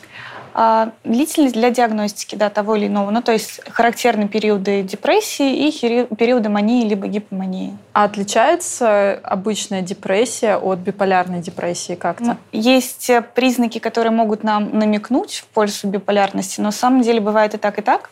То есть, когда мы можем подозревать, когда есть какая-то чрезмерная сонливость, когда переедания могут быть у человека, когда очень сильная тревога, когда есть раздражительность, тогда, ну, может быть, мы сможем заподозрить, что это какая-то биполярная депрессия, но не всегда не характерно. То есть чаще всего 50% случаев первый эпизод при биполярном расстройстве – это именно эпизод депрессии, и она не диагностируется. Ну, как биполярное расстройство. Ну вот как у меня было. Ну, по крайней мере, вот на радар психиатрии я Да. пришла вот с этой большой депрессией. Ну, там по статистике получается 50% это депрессия, и где-то там 25-25 это смешанный эпизод, либо эпизод мании. э, с которым попадают к врачу. Да, Мгм. в первый раз. И поэтому ну, диагностика, она отстает где-то на в среднем 7-10 лет фактически. То есть люди без диагноза ходят. Ну, наверное, люди просто не приходят к психиатру и не говорят, слушайте, мне так хорошо, ну, мне просто потрясающе. Мне лучше, чем всем Мне, вокруг. мне- мне просто безумно хорошо. Сделайте что-то с этим. Нет, никогда не приходят в таком состоянии. Плюс еще бывают такие эпизоды, есть же циклотемия, да, потому что расстройство биполярного спектра, то есть там не только бар, там еще есть циклотемия в частности. А что это такое? Циклотемия – это когда у тебя колебания настроения практически постоянно, но они не достигают ни степени мании, ни степени депрессии, то есть это такие гипоманиакальные субдепрессивные колебания, и там не должно быть периодов, чтобы два месяца вообще ничего не было, и должно такое длиться как минимум два года. Ну, то есть это такие более характерологические какие-то изменения, и люди вообще на них не обращают внимания. Ну, то есть есть и есть. Второй вариант, ну, то есть как бывает обычно, когда человек приходит с депрессией, действительно, у него есть биполярное расстройство на самом деле, ему назначают антидепрессанты, у него случается так называемая инверсия фазы, И он идет спасать всех собак. и он и уходит в манию, и просто полгода он уходит в мании, там набирает кредиты, совершает кучу ненужных покупок, разводится, баллотируется в президенты, все что угодно. И через полгода он возвращается и говорит, ну вот, мне Мгм. плохо, у меня депрессия, что делать? Мне кажется, нам нужно будет ставить какой-нибудь график, но биполярное расстройство, это получается, вот Да. идет вот так, а циклотемия, это будет вот просто меньше перепады. Амплитуда поменьше. Амплитуда, Да, получается, да, да. поменьше. А бывают э, только, например, э, маниакальные фазы, бывают ли только депрессивные фазы? Или обязательно должны чередоваться они? И идут ли они все друг за другом? Да. Не обязательно. Бывает действительно, ну то есть очень много исследователей, э, очень много разных типов выделяют биполярного расстройства, и кто-то выделяет, там называется биполярное расстройство 1,1,2, э, полтора. То есть это Полторашка. Да, то есть это только гипомании, например, у человека, либо маниакальные эпизоды. То есть фактически мы не можем поставить ему бар там, первого либо второго типа, потому что у него нет депрессии, у него есть только там, маниакальные, там, гипоманиакальные эпизоды. Но, тем не менее, никто не может гарантировать, что в какой-то момент у человека не разовьется депрессивный эпизод. Блин, Такое жить с одними возможно. гипоманиакальными эпизодами, это просто офигительно. Ну, да. Мне кажется, это, это кому-то просто очень повезло, да? Да, просто человек всегда хорошо живет. Есть э, люди с гиперактивным темпераментом характера, у которых, ну, в принципе, по жизни настроение ага. чуть выше среднего. У них всегда все, в общем А как так получается? Обязательно биполярное расстройство? Нет, ага. нет. Слушай, а как так получается? Я думала то, что, ну, всегда условно за вот эти вот э, фазы маниакальные нужно расплачиваться. Чаще всего именно так. Ну, то есть а это как классика. так, что мозг э, не расплачивается депрессивными так бывает. Фазами? Ну, то есть они проходят сами, сами по себе. То есть люди же не получают даже никакого лечения. То же самое касается, например, тех же депрессий. Бывают же спонтанные ремиссии. То есть само прошло. А как тогда это вообще можно диагностировать? Вот получается, человек, у которого одни гипоманиакальные фазы, его же ничего не беспокоит. Конечно, но так он и вряд ли придет к врачу. А как мы тогда вообще находим таких людей? Катамнестически только. Ну, то есть, например, ну, мы изучаем его историю болезни, то, что было раньше с ним. И он, например, рассказывает, что у меня там раньше, у меня всегда были вот только такие подъемы, у меня не было каких-то депрессивных фаз. И тогда только можно поставить этот диагноз. Но пришел он к тебе тогда, значит, с чем-то другим, да, например? Конечно. Ага. Ну, естественно, человек в гипомании сто процентов человек никогда не придет. Либо он может прийти, потому что, ну, отчасти биполярное расстройство, оно романтизируется, ну, среди подростков я имею в виду, в том плане, что хочется иметь у себя какое-то психическое расстройство, не имея его на самом деле. Вот. И не, иногда люди приходят и, и говорят, я думаю, что у меня вот это вот. А почему именно биполярное расстройство Не стало только. Еще пограничное расстройство тоже. Все, Карин, мы с тобой трендсеттеры. Да, но это правда. И это очень ну, странно иногда бывает. Ну, то есть не совсем понятно, ну, например, для меня зачем, но да, есть такие люди, которые приходят и говорят, я думаю, что вот у меня оно, показывают все критерии, все симптомы, но фактически этого нет. А как вообще появляется бар? Этиология, ну то есть причина, да. она неизвестна до сих пор. Но это касается и всех остальных, практически угу. всех психических расстройств. У нас в целом это уже знакомая вам, я знаю, биопсихосоциальная модель, угу. да, то есть что есть очень много факторов. Есть действительно факторы биологические, в том плане, что есть гены-кандидаты, которые, как э, считаются, они могут отвечать за развитие биполярного аффективного расстройства. Есть какая-то точно наследственная предрасположенность, потому что мы же смотрим, но основной метод для того, чтобы это понять, это близнецовый метод, то есть конкордантность. В том плане, что у нас есть монозиготные близнецы одинаковые, то есть мы подразумеваем, что они должны быть абсолютно с полностью идентичным материалом. И какая вероятность того, что если у одного близнеца есть биполярное расстройство, то у другого тоже есть.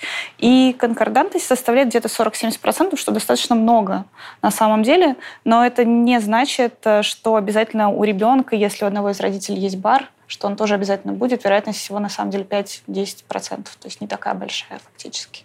Ну вот сейчас опять будет рубрика «Шеймлесс», и там у родителей 6 детей, и у матери биполярное расстройство, и из всех детей а, биполярное расстройство выстрелило только у одного. Да. То есть... А могло вообще не выстрелить, вот в чем дело. А могло у парочки. А могло у парочки, а могло у всех. То есть, ну, это же такая генетическая лотерея, да, и плюс еще есть концепт в том, что наследуется не заболевание, наследуется предрасположенность, и вследствие каких-то других факторов это все может выстрелить, потому что я сказала только про биологию, но есть же еще и другие факторы, средовые факторы, то, что происходит с человеком, в принципе, в социуме, и как влияет все, что происходит, ну, в частности, например, ковид, как сейчас очень сильно повлиял на психическое здоровье людей, и плюс еще факторы, связанные с психикой, в плане с формированием психики, с воспитанием. То есть, ну, чаще всего, как предиспозиция, это, к сожалению, опыт перенесенного насилия, физического, эмоционального, сексуального. Насколько я знаю, у меня, у родителей не было биполярного расстройства ни у кого. Угу. Откуда оно у меня взялось? Ну, еще раз, да, непонятно. То есть в среднем Может быть, где-то там были гены? Или а, там... Может быть. А может, и вообще не Но было. так их не нашли пока. Ну, то есть нету ага. точно, есть какой-то ген, либо нет. Вот. А, потом, ну, у где-то 1-3% у людей в целом развивается биполярное расстройство, и очень часто это действительно спонтанные случаи. То есть не, не, не обязательно должна быть какая-то семейная предрасположенность. А в каком возрасте оно выстреливает чаще всего? По-разному. В целом, ну, первый такой период это где-то с 15 до 19 лет, и второй там с 21 до 24 лет. Но бывает по-разному, и бывают очень редкие случаи, когда биполярное расстройство диагностируется у детей там с 5 лет и Ого. так далее. Да. А что должно происходить с ребенком, чтобы мы в 5 лет диагностировали биполярное а, расстройство? А, ну, все примерно то же самое, как у взрослых. Давайте обсудим, что такое мания и гипомания, и чем они различаются. Потому что вот я, например, вообще не знала, что это такое. Симптомы будут абсолютно одни и те же. Опять-таки разная только степень выраженности, насколько это сильно будет влиять. Характерно повышенный фон настроения, повышение двигательной активности, повышение мыслительной активности. В случае с манией это все приводит к такой непродуктивности, такая скачка идей. Человек постоянно э, говорит что-то не очень понятное, у него куча мыслей, они сбиваются друг за другом. А при гипомании он будет достаточно продуктивен, и мысли будут ну, действительно классные, может быть, проекты какие-то интересные, которые окажутся успешными там, и так далее. Может быть, раздражительность довольно часто бывает раздражительность, фактически не обязательно при смешанных состояниях, но и при мании тоже бывает. Но, возникает. насколько я понимаю, не при гипомании. В гипомании все-таки хорошо, да? Да, обычно все-таки неплохо, достаточно неплохо. А, вот. Э, потом это может быть какая-то расторможенность, э, в том числе двигательная, сексуальная, когда человек вступает в какие-то половые контакты с малознакомыми людьми. Это социальные контакты, в принципе, куча новых друзей, куча новых знакомых, все друзья, все классно. Танцы на барной стойке. А, танцы на барной стойке, наркотики, алкоголь и так далее. А, вот. Плюс еще при мании уже будут прям суперсильные импульсивные поступки, пойти набрать кредитов, потратить все свои последние деньги, да, там, развестись, э, ну, все что угодно. Ну, и, и опять смотри, разница будет в том, что если это не было характерно для человека в прошлом. Потому что если оно такое было, это может быть такой вариант, как ну, расстройство личности. Окей, okay, но я не понимаю, это получается какие-то изменения в химии мозга? Да, но это в любом случае нейрохимические изменения, потому что это снова про серотонин, дофамин, норадреналин и в разных соотношениях. Потому что объективно, да, получается, ну, я буду сейчас вот этот вот э, голос из народа, да, да. что если у тебя условно нет денег, то как ты можешь пойти и потратить там свои последние деньги на какую-то ерунду? ну, в таком состоянии тебе кажется, что тебе это очень нужно. Тебе эта ерунда просто жизненно да. необходима. Угу. Да. И ты просто действуешь без учета последствий. То есть у тебя возникает импульс, угу. и тебе нужно сразу же стимулироваться вот этим. Ну, то есть это тяга к такой гиперстимуляции какой-то. Себя угу. нужно обязательно порадовать. Угу. И ты пойдешь, и ты купишь, вообще неважно как. Или пойдешь татуировку, например, сделаешь угу. себе на лице, да, хотя ты преподаватель в университете. Ага. Всякая такая история. А вот эти э, опросон, я не понимаю, почему э, люди перестают спать? Почему, почему им не хочется спать? Потому что очень много энергии. Угу. Там действительно, ну, чаще всего характерна лимония и бессонница. Это угу. сон по 3-4 часа. Иногда бывает, что люди прямо сутками не спят. Такое угу. тоже бывает. И это отличается от депрессивной бессонницы, когда во время депрессии ты чувствуешь очень сильно усталость, но угу. ты не можешь спать, у тебя такое а ощущение, вот здесь же какой-то там активный мозг да, получается. он очень активный. Вот я, ну, не, то есть, я прям просто не ну, понимаю. Не, не хочется. Ну, то есть, понимаешь, в тебе столько сил, что угу. ты просто... Зачем тебе спать? То угу. же самое с едой. Это вот сон, еда — это первое вообще, что начинает отлетать, когда угу. у тебя начинается мания. Ну, ты очень занят. Потому что зачем тебе спать и зачем тебе есть? У тебя столько дел, дел вообще да. огромных, угу. которые тебе нужно сделать. Угу. У тебя столько проектов, у тебя столько идей, которые тебе нужно реализовать, что на сон и еду ну, Зачем это все нужно? Да, Времени я просто хочу, остается. чтобы э, зрители поняли, что это как раз опять не про то, что ты можешь взять себя в руки и там, успокоиться, успокоиться пойти, пойти поспать, покушать и перестать тратить бабки, а про то, что это серьезные химические процессы в мозгу, которые невозможно остановить. Да, ну. но ты можешь заметить триггеры, то есть ты можешь заметить, когда это все начинается. Но проблема в том, что можешь заметить, а можешь не заметить. Угу. Потому что у многих людей, у которых есть биполярное расстройство, есть идея про то, что я хочу контролируемую гипоманию. Да. То есть да, я хочу да, быть в да. классном настроении, я хочу быть продуктивным. И давайте мы сейчас чуть-чуть э, антидепрессанты попьем, мне станет лучше. Я точно узнаю, когда у меня будет мания, и я к вам обязательно приду. Ну, очень хочется Но... употреблять наркотики сбалансированно. Наркотики, конечно. Сбалансированно наркотики. А, ну, микродозинг. Чуть-чуть. Просто там диплом потом дописать. Да, Очень конечно. хочется тоже. Но просто это все обычно это проскакивает сразу Конечно. на. Микродозингом тоже очень хочется заниматься. Да, и это все переходит в психоз. Ну Просто заканчивается все плохо. И еще, кстати, есть отличие, то, что мания, она достаточно часто может приводить к госпитализации. Гипомания по самому определению никогда не приводит к госпитализации в стационары. Ну, там еще может, э, могут быть не только, да, ты окажешься в больничке, не только психиатрической, но это может быть просто что угодно, в мании там. Можешь полезть драться. Ты можешь Да. очень, очень быстро водить машину. То есть это вот какие-то такие могут быть ри- Безрассудные рискованные, вещи безрассудное поведение, да. Я Очень начинаю опасные. гонять на машине. Мам, не смотри этот выпуск дальше. Выключи. Ну, а вот э, смешанные эпизоды. Вот у тебя как раз смешанная история, ты же рассказывала. Да, это Давайте жесть. поговорим про смешанные эпизоды. Это Да. вообще что такое? Это интересная вещь, это одновременное существование симптомов и того, и другого. Ну, то есть как будто бы и депрессия вместе, и мания, и все это за раз, условно. Ну, то есть у человека, человек может жаловаться на очень плохое настроение, при этом у него будут идеи какой-то грандиозности, он может вступать также в какие-то половые связи, да, и так далее. То же самое с манией, когда у человека очень хорошее настроение, но при этом у него суицидальные мысли, у него идеи вины, у него какая-то заторможенность и так далее. И это, ну, не очень приятно вообще, смешанные эпизоды, либо там быстрые циклы тоже, про которые ты это говорила. ужасно. Это намного сложнее диагностировать и лечить тоже. Ну вот я год, я год в таком состоянии. Это очень А тяжело. как эти быстрые эпизоды отличить от пограничного расстройства? Смотри, Насколько а, быстро еще? Есть э, быстрые циклы. Быстрые циклы — это когда 4 и больше раз в год сменяются фазы. А, Есть ультрабыстрые циклы. Это когда 4 и больше эпизода сменяются за месяц. м. И есть э, ультра-сверхбыстрые циклы, когда в течение дня. И эта форма уже практически неотличима от пограничного расстройства личности. Плюс тут еще же вопрос коморбидности, ну то есть одновременного существования того и другого диагноза, потому что у 20% людей с ПРЛ диагностируется БАР, и то же самое там примерно у 10% людей с БАР-1 есть ПРЛ, и с БАР-2 это тоже где-то 20%. Ну да, вот этот border polar. У нас Да. будет выпуск про это. Ну, то есть это частая история. Практически неотличимо, это потому что ну, будут общие черты в виде вот этой эмоциональной дисрегуляции, импульсивности. Но просто в бар, ну, по крайней мере, у меня какая тема, все это может происходить вообще без какой-либо внешней причины. Просто сегодня вот ты проснулся в депрессии, а потом через две недели ты проснулся, и все классно. И ничего в жизни внешне не поменялось. Ничего. Если поизучать, можно найти какие-то триггеры все-таки. Ну, то есть что-то, что-то происходило, что как-то повлияло. Ну, то есть на чем строится психотерапия, собственно? На отслеживании всех факторов, которые могут влиять на твое состояние. Вот смотри, давай э, кейс из жизни, вот прям, который только что произошел.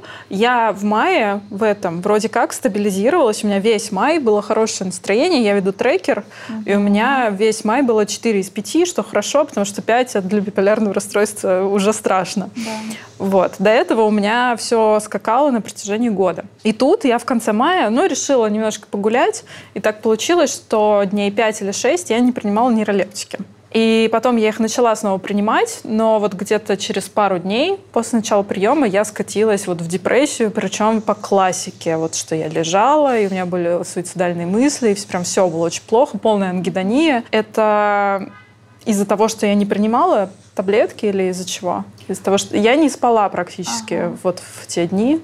Но ты не спала, во-первых, те дни. Это Но я не спала не потому, что повлияло. я там не хотела спать. Просто вот так получилось, что я гуляла и вот как-то не пила нейролептики. Ну, ты гуляла, ну, то есть у тебя была чрезмерная какая-то активность. То есть Ну очень да. же важно заботиться о самой себе, то есть дозировать все, что ты делаешь. Это касается и социальных контактов в том числе. Мгм. Да, ну, относиться к себе более бережно. То есть я перегуляла.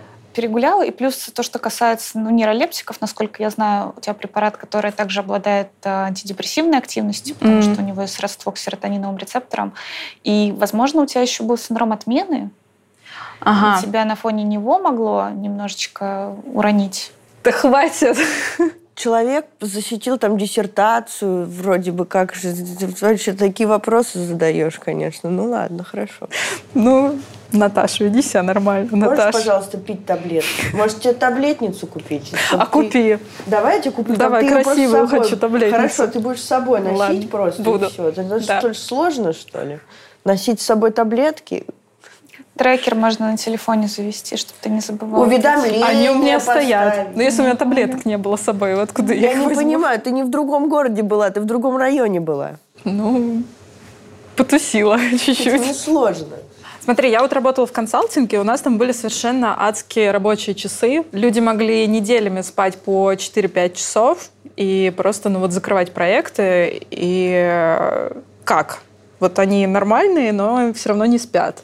В чем отличие, да, там, когда ты не спишь э, и тебе нужно, и вроде как ты нормально себя чувствуешь, или когда ты уже Но тот же вопрос, мы не знаем, как эти люди себе помогали, но не спать, потому что это же могли бы быть какие-то стимуляторы в том плане. Я даже не говорю, да, я говорю скорее про кофеин, а, энергетические, может быть, напитки, пуэр, да, тот же самый.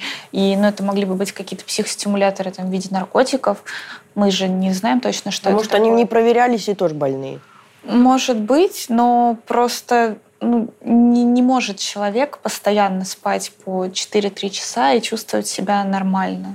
А если вот он действительно спит, себя, спит по 4, там, 3-5 часов и чувствует себя нормально? это- Вопрос, было ли так всегда Ага. с ним, то есть это является, может быть, его какой-то особенностью, либо ну, что-то начало происходить вдруг странное, например. И тогда это, скорее всего, биполярное или это что? Может быть, ну то есть в ка- в каждом конкретном случае надо разбираться, ну то есть а вообще беспокоит этого человека что-то или нет, или все с ним в порядке. Ну, то есть, если он закрывает проект, и он ужасно устал, то это вот был действительно какой-то, ну, рывок, который вот... э, Может быть, он может быть потом не чувствовать себя уставшим, может чувствовать себя удовлетворенным. Все очень по-разному бывает. Ну, то есть это будет все зависеть от конкретного кейса, от конкретного человека, потому что все равно человек приходит, он предъявляет какие-то жалобы. Мы же не занимаемся тем, что мы там на гуще гадаем и смотрим, Мгм. как что с ним было.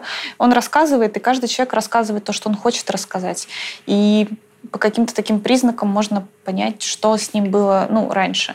И если у него было то, что, о чем ты говоришь, что, это, например, был какой-то проект на работе, когда он не спал, совсем справлялся, тогда это ну, просто это подозрение в сторону биполярного расстройства второго типа, что, возможно, вот тогда у него Мгм. была гипомания, и, Мгм. наверное, мы не будем ему назначать антидепрессанты, если он пришел в депрессии. Ну, потому что это опасно просто. Но это ненормально спать по три часа. Ну, вот да, вот мне тоже, я просто Э, пытаюсь это понять. истощение Да. организма. Нет, это ну, ненормально. Физиологически это ненормально, конечно, безусловно. Ну, то есть, если человек спит по... Еще раз проговорим. Для Давай. тупых, для меня. Если человек спит 3-5 часов и чувствует себя ок на протяжении нескольких дней или недель, то это не очень нормально. По-разному, опять, по-разному. Мгм. Глобально нет, что-то странное. Да, но будут ли у этого какие-то последствия, не обязательно. Ну, то есть, может быть, ну, что-то, какой-то важный, правда, для него проект. Или, знаешь, э, это вопрос еще, который связан, э, с, например, с влюбленностью. Да, что такое влюбленность? Нужно ли влюбленность трактовать как какое-то гипоманиакальное Мгм. состояние? И тут э, версии у всех людей абсолютно разные, потому что э, для меня, например, было откровением, что не все люди испытывают, как называется, такая э, романтическая любовь. Ну, то есть это не для всех так, что любовь — это когда там у тебя бабочки в животе, когда ты не спишь, когда ты хочешь общаться с человеком, когда тебе ничего не нужно, когда ты э, худеешь. Для многих людей, которые очень рационально к этому относятся, они этого не понимают совершенно. И тогда с этой точки зрения можно думать, что это тоже как будто бы гипомания, но вопрос спорный. А у меня, кстати, был такой кейс. Я достаточно резко разорвала отношения с человеком, с которым я жила вместе три с половиной года, потому что я буквально в считанные там, два дня влюбилась в другого. Мгм. И вот я, да, я стала все время с ним проводить. Я совершенно не спала, мне кажется, в тот период. Ну, типа 3-5 часов, может быть. И сейчас, ретроспективно, я думаю, что ну, я очень резко разорвала эти отношения. Вот, это тоже нормально или нет? Ну вот сложно, потому что ты резко разорвала прошлый, влюбилась, но я, ну, ну, моя версия, да, то есть тут нет консенсуса, то есть я не могу тебе сказать, что вот принято, что так, потому что это спорный момент. Мне кажется, что все-таки влюбленность это ну, что-то другое, что-то немножечко отдельное, нежели там проявление Мне какого-то. кажется, нет здесь э, какого-то Ну, просто это, ответа. знаешь, это вот как те истории про спонтанность, да, про резкие разводы, про вот что-то еще такое.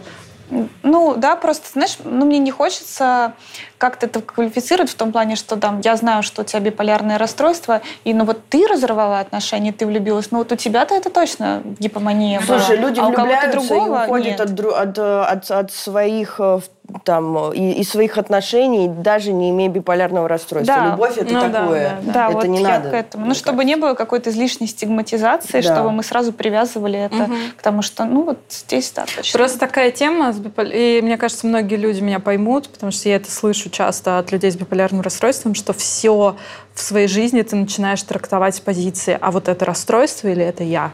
Мгм. Где вообще Ну, я, мне где кажется, это расстройство? всегда, даже не с биполярным расстройством, а всег- всегда, любым если у тебя есть э, с, с любым расстройством. Также с зависимостью. Ты, ты- ты- ты всегда за- задаешь себе вопрос, это ты или зависимость? Или с пограничным расстройством? Совсем.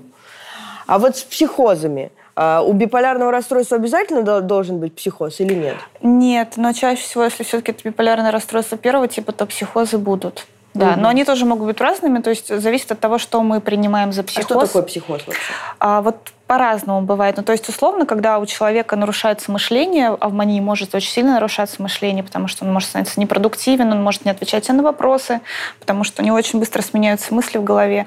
Фактически это тоже будут признаки психоза, хотя у него не будет ну, классических таких э, нарушений восприятия, как э, галлюцинации, бред и так далее. Но такое тоже очень часто бывает. А еще раз, э, негротескные психозы, это вот, например, что? Вот прям конкретно. Э, Смотри, например, при мании очень часто могут быть те же самые бредовые идеи своей грандиозности, то, что там ты самый классный, ты самый А, замечательный. ну типа я дум- иду Ты по метро самый- и думаю, что все на меня А, смотрят, и я Да, могут быть супер. вот идеи отношения такого, что все на меня смотрят, потому что я красотка. Или то, что у тебя могут быть особые отношения с какими-то знаменитостями, с какими-то известными людьми. Такое тоже бывает. Всякие штуки. Я думала, что психоз это когда ты представляешь, что ты какая-то там невеста сатаны и пырнула себя ножом. Такое тоже бывает, да. Но это вот прям самые такие супер запущенные случаи, что, да, бывает, что там ты можешь общаться с Иисусом, например. Да, я думала, что это какие-то божественно, божественно-демонические истории. Ну, нет? не обязательно, потому что, ну, вот то, что ты говоришь, это фабула, да, это основная идея, как бы, содержания бреда, но она может быть вообще абсолютно разная, и религиозные темы, они, ну, не особо популярны. Чаще всего вообще классика, которая не уходит никогда, это спецслужбы, это слежка со стороны Ага. У спецслужб. Хемингуэя была же какая-то идея о том, что его все время преследуют. У Гоголя. У многих. У Гоголя, у да. многих. Ну, это даже Джон Нэш, да, «Игры разума», что А, тоже да, за да. ним следят, э, подслушивают, подстраивают что-то и так далее. Это прям история, которая, она, она как была, так и есть. Тоже сейчас приходят люди тоже на то же самое жалуются. Камеры установленные где-нибудь. Ну, скажем так, в России этот э, не всегда психоз. А, да, это, это правда. Вот. А для депрессии характерно, например, что идея, наоборот, что к тебе как-то очень плохо относятся, идеи какого-то собственного самообвинения, самоуничижения. Может быть такая история, как э, называется такой бред э, Катара, когда это мегалом- э, нигилистический, мегаломанический, ипохондрический бред. Сложное название, но это когда кажется, что ты виноват вообще во всех событиях ужасных, которые произошли в мире, что с тобой что-то не так, что твое тело гниет, оно распадается и ну так далее, в общем-то. Ой, тяжело как. Это очень тяжелое психотическое да, состояние, которое может быть. Это психотическая депрессия? Да. Ой. А у Да. какого процента людей с биполярным расстройством бывают психозы? Слушай, я тебе вот не скажу, честно говоря, по статистику по психозам. Ну, у большинства, у меньшинства. Чего мне ждать от жизни, Аня? Я, мне кажется, нет. Но это не обязательно. Достаточно часто, но это не обязательно, что у тебя будет какой-то психоз. Тем более, ну опять, Наташа, что, что считать психозом? Ну, то есть будут ли у тебя бред галлюцинации? Да вряд ли.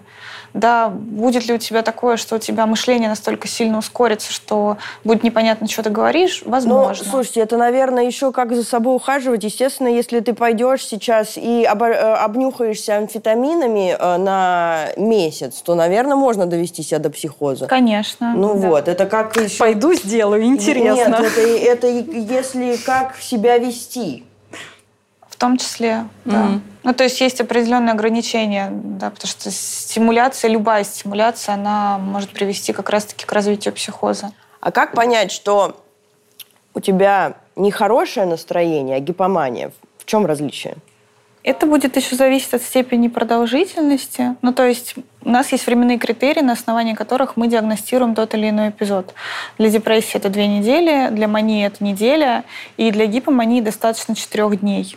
И если у тебя четыре дня уже какое-то прям очень хорошее настроение, что-то поменялось, то, возможно, у тебя гипомания, да, действительно.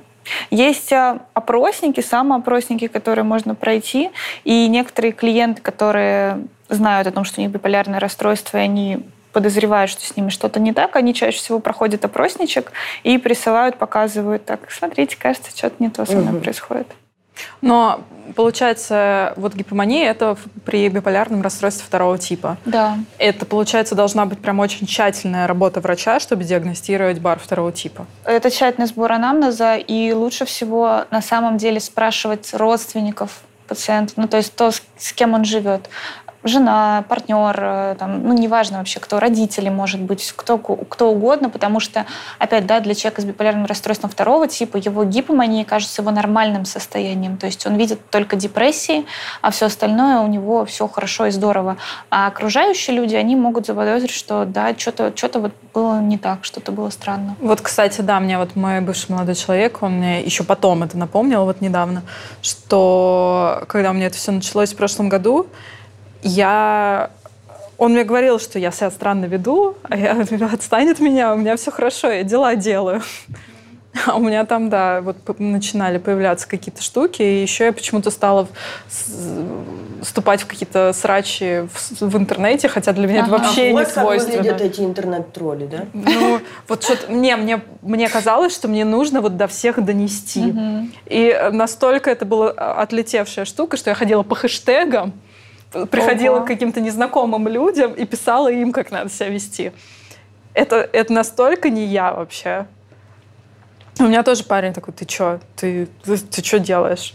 Никогда так не делала, и после этого я ни, никогда не делала, но вот, вот что-то такое было. А лучше всего для самого человека... Серьезно? Вот, вот та... Вот. Я по хэштегам ходила, Карин, даже я понимаю, что это отлетевшая штука. Офигеть вообще. Я в шоке. Не, ну я да. не говорила, что там все говно, но я говорю, ну, слушайте, а что вы делаете? Вы понимаете, что вот, вот так не надо? А, удобнее всего для самого человека и для специалиста, к которому он придет, если человек, ну, может быть, даже заранее подготовится и нарисует как, ну, схему, график, что ли, что с ним происходило, но на каком-то достаточно длительном периоде времени. Ну, то есть можно отмечать э, амплитудно, где он находился там по шкале от минус 10 до плюс 10. Да. Я, кстати, на днях видела прям картинку, но там уже суть была в том, что 9-10 это уже мания, да. 7-8 это гипомания, а норма вот это максимум 6. Вот, вот там было и, ну, вот можно потом схема. это просто соединить, да, и посмотреть. И это просто очень наглядно, потому что многие люди, у которых есть бар, они говорят, да не, не, не, слушайте, ну нет у меня никакого бар. Вот, и потом мы вместе с ними начинаем рисовать этот график, схему, и я показываю, ну, смотрите, на что похоже это все. И такая, ну да. Я доходила до девятки. Очень. Что-то как Десятки не, не было пока. А как часто могут сменяться фазы? Ну вот очень быстро же бывает, да. Вот мы же говорили, что ультрабыстрые, сверхбыстрые. Это может быть даже в течение одного дня. А почему у них вот эта вот вся история про то, что у меня, у может, них. у меня нету этого?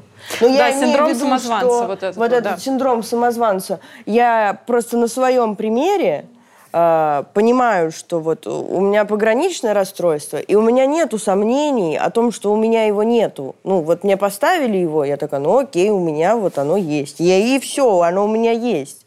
А вот э, почему-то с биполярным расстройством, оно у них, у них как этот, э, э, расстройство Шрёдингера. Оно то есть, то его нету. Знаешь, э, ну вот про себя, да, я потому что, ну, как я тебе сказала, я пытаюсь все это объяснить э, какими-то внешними факторами, какими-то экзистенциальными факторами, что есть у этого всего какая-то вот причина, которая вот любого бы триггернула в такое состояние. Вот у меня это как-то вот так Ну вот почему именно в биполярном расстройстве такой эффект самозванца, он прям ярко выраженный? Слушай, я Об бы этом не прям сказала... даже в книжке написано. Я бы не сказала, Нет? что только при биполярном, потому что при депрессии то же самое постоянно.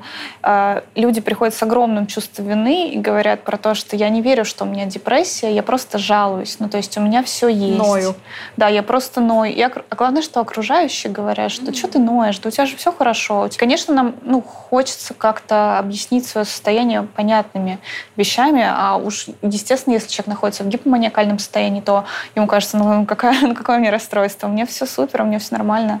Ну, то есть критика к состоянию, она тоже может немножечко стираться, особенно когда человек находится в подъеме.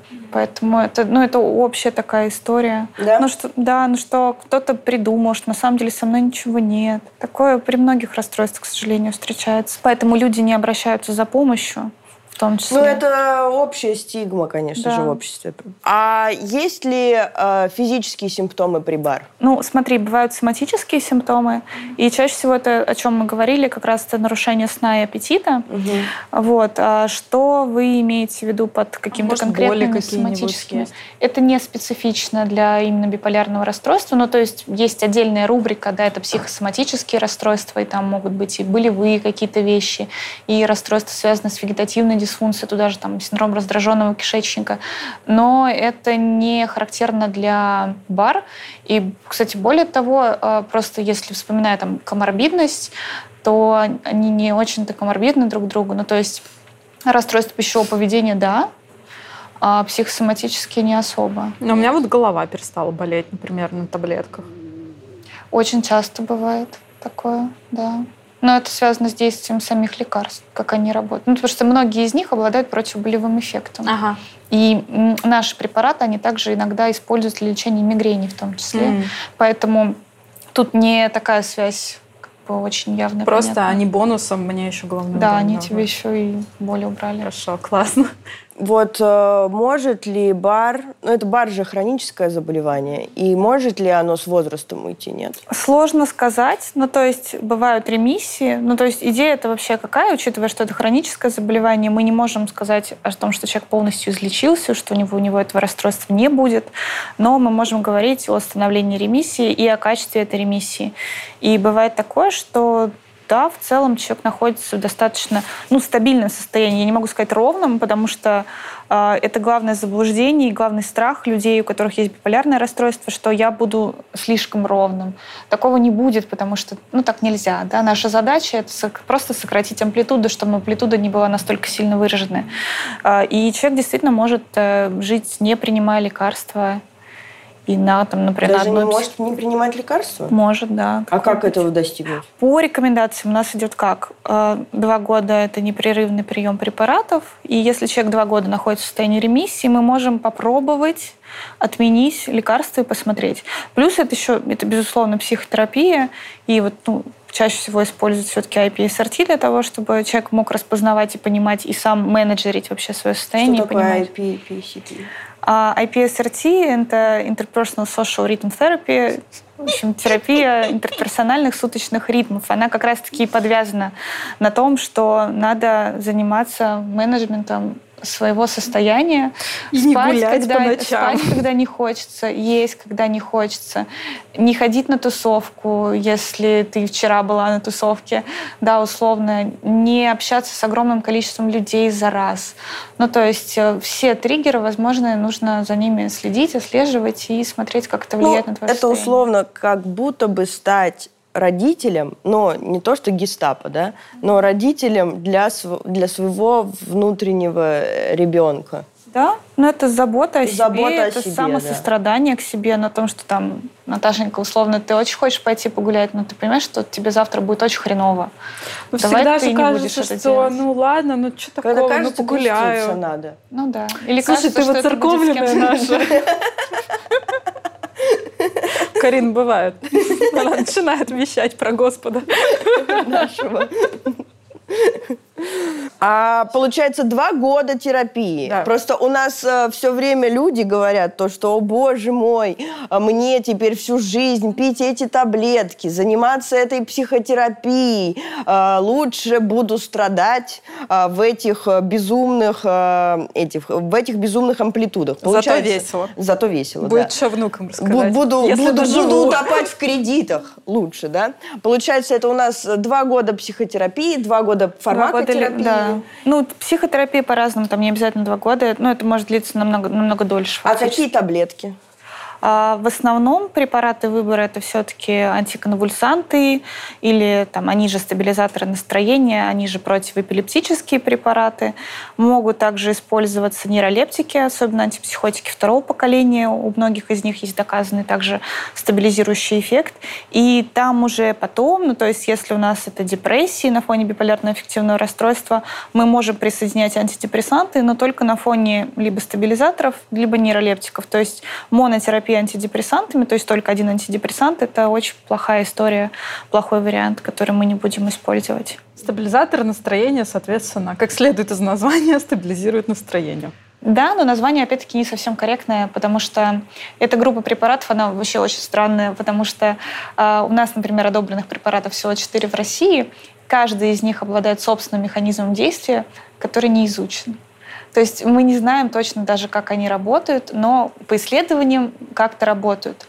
И как будто бы из, из названия складывается впечатление, что они из любого состояния настроения должны сделать нормальным, но фактически это не так, потому что они действуют на разные фазы. Ну, то есть mm-hmm. три из них в основном действуют на симптомы мании, и один из них только действует на симптомы депрессии.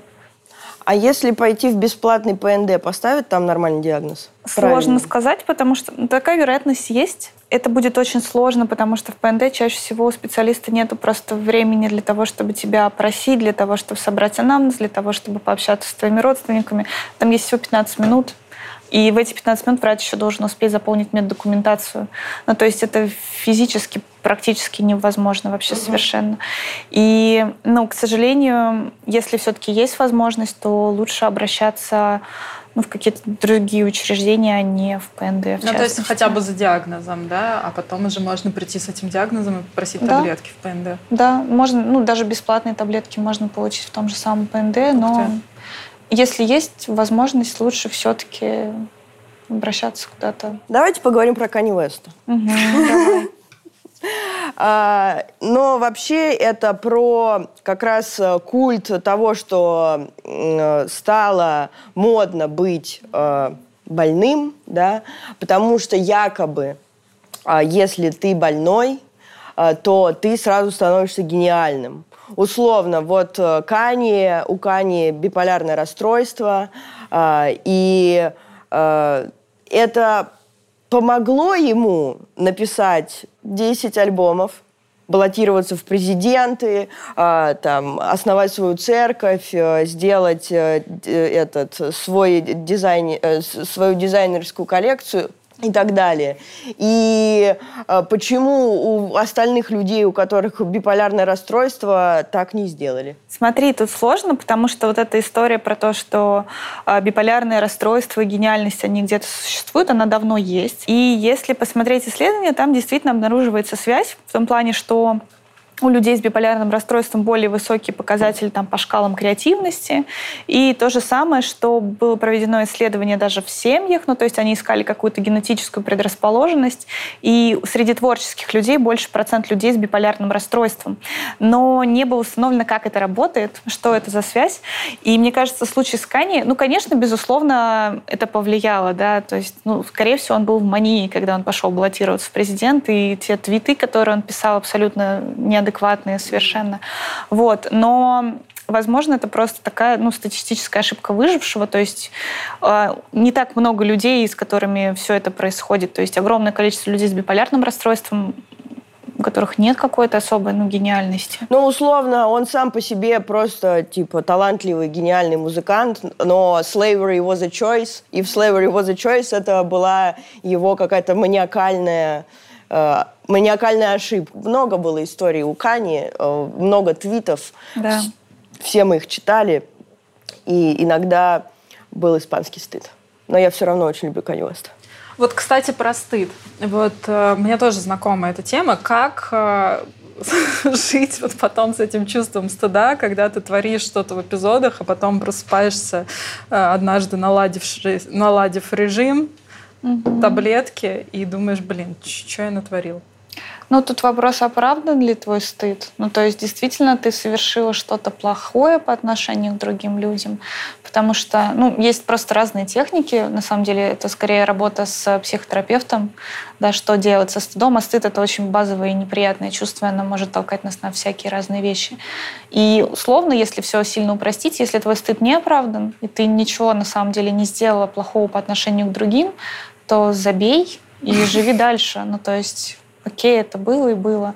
Если стыд оправдан, то тут тоже все просто извинись и иди дальше. Все, потому что, ну а что ты можешь еще с этим сделать? Ну, то есть ты же не можешь изменить прошлое никаким образом, да, это было. А как вот если вот эти смешанные состояния, и ты в очень раздраженном каком-то состоянии, допустим, несколько часов, дней и так далее, а нужно вести какую-то социальную жизнь, работать? У меня бывает такое, что меня просто раздражает э, что угодно. Все, улица. Угу. Да, там не какие-то люди, которые меня лично задели, а просто все вокруг. И я в таком состоянии какой-то э, как будто меня, да, бензином полили, и все вокруг тоже полили, и вот не дай бог что-то где-то. Как, как выживать? Как же это очень сложно, но ты, ты можешь заметить, что с тобой это состояние Это происходит. невозможно не заметить. Да, ну тут вопрос, что ты будешь делать, несмотря на это состояние. Ну, то есть ты же все равно, у тебя есть ну, какая-то точка выбора, да, ты можешь управлять последствиями, ну, то есть ты можешь сорваться на человека, да, но ты понимаешь, условно, что краткосрочно ты выплеснешь эту злость, тебе полегчает, но в долгосрочной перспективе там, ты, ты с этим человеком испортишь отношения. Я понимаю, что это сложно. Ну вот когда ты внутри этого состояния, это очень-очень тяжело вот что-то проконтролировать, тем более, что это не какая-то вспышка, да, а это вот какое-то вот постоянное состояние вот этого. Можно попробовать себя как-то отрегулировать, да, и тут могут помочь навыки, там, в том числе DBT какие-то, затормозиться просто, там, пойти умыться холодной водой, да, мне, вот, кстати, пойти говорили, поделать э, физические упражнения какие-то. Угу. Можно поделать что-то такое. Ну да. Потому что я сейчас обычно просто запираюсь в квартире, в комнате, и чтобы... Нужно просто что-то, чтобы себя оттормозить хотя бы на какое-то время. Там даже, знаешь, не обязательно холодная вода, потому что там, если у тебя макияж, то ты вряд ли будешь умывать лицо. Да, есть, э, продается в аптеках э, ну, снежок, он так и называется. Это такой пакетик с реагентом, который нужно разбить, и он становится холодным очень резко. И mm. его можно просто прикладывать там к шее, к плечам, каким-то к сгибам. О, круто. Угу. Да, прикольная штука, я тоже недавно знала. Ань, может, э, есть что-то, что ты можешь посоветовать почитать э, нашим зрителям? Ну, про беспокойный ум мы уже говорили, мы напишем э, внизу авторы книги. Вот. Э, что за трекеры? Вы все про трекеры какие-то говорите. Что за трекеры-то? Да, есть трекеры настроения. А, это то, что очень важно вести человеку, у которого есть биполярное аффективное расстройство. Они бывают очень разные. Кто-то так олдскульно любит вести их а, на бумажном каком-то носителе, ну то есть прямо в тетрадке или на приложение Dailyo. Да. Ну, это крутое приложение. Да. Оно супер простое, да. оно супер классное, потому что его можно настроить под себя. Да, ты можешь клево. настроить, чтобы он у тебя спрашивал просто, как ты себя чувствуешь, и ты смайликом отвечаешь. Да, у меня такой «сап». Да. Но здесь тоже, э, опять же, как человек с биполярным расстройством, у которого расшатывается вообще вся рутина, в том числе заполнение приложения. Если я, допустим, в депрессии, мне просто не хочется, пофиг. А когда ты там в гипомании или что, ты, скорее всего, занят mm-hmm. чем-то еще. Поэтому очень часто я потом пытаюсь, ретроспективно, спустя полторы недели, я вот пытаюсь вспомнить, а как я тогда себя чувствовала. То есть это опять же... Ну, ты нотификейшены. Это не помогает. Я думаю, да, я сейчас занята, потом.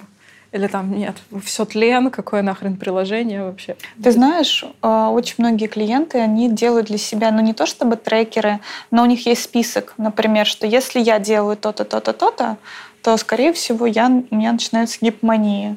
Ну, то есть ты можешь придумать какой-то способ, который будет Список эффективен лично, лично для тебя. Ну, скорее не триггеров, а проявлений. Ну, то есть, mm. знаешь, такие э, предвестники, какие-то звоночки, что что-то что не то. Подождите, идет. слушайте, ну, под... ну, я сейчас буду вот это вот как э, э, мама, да? А если вот это слово «надо»?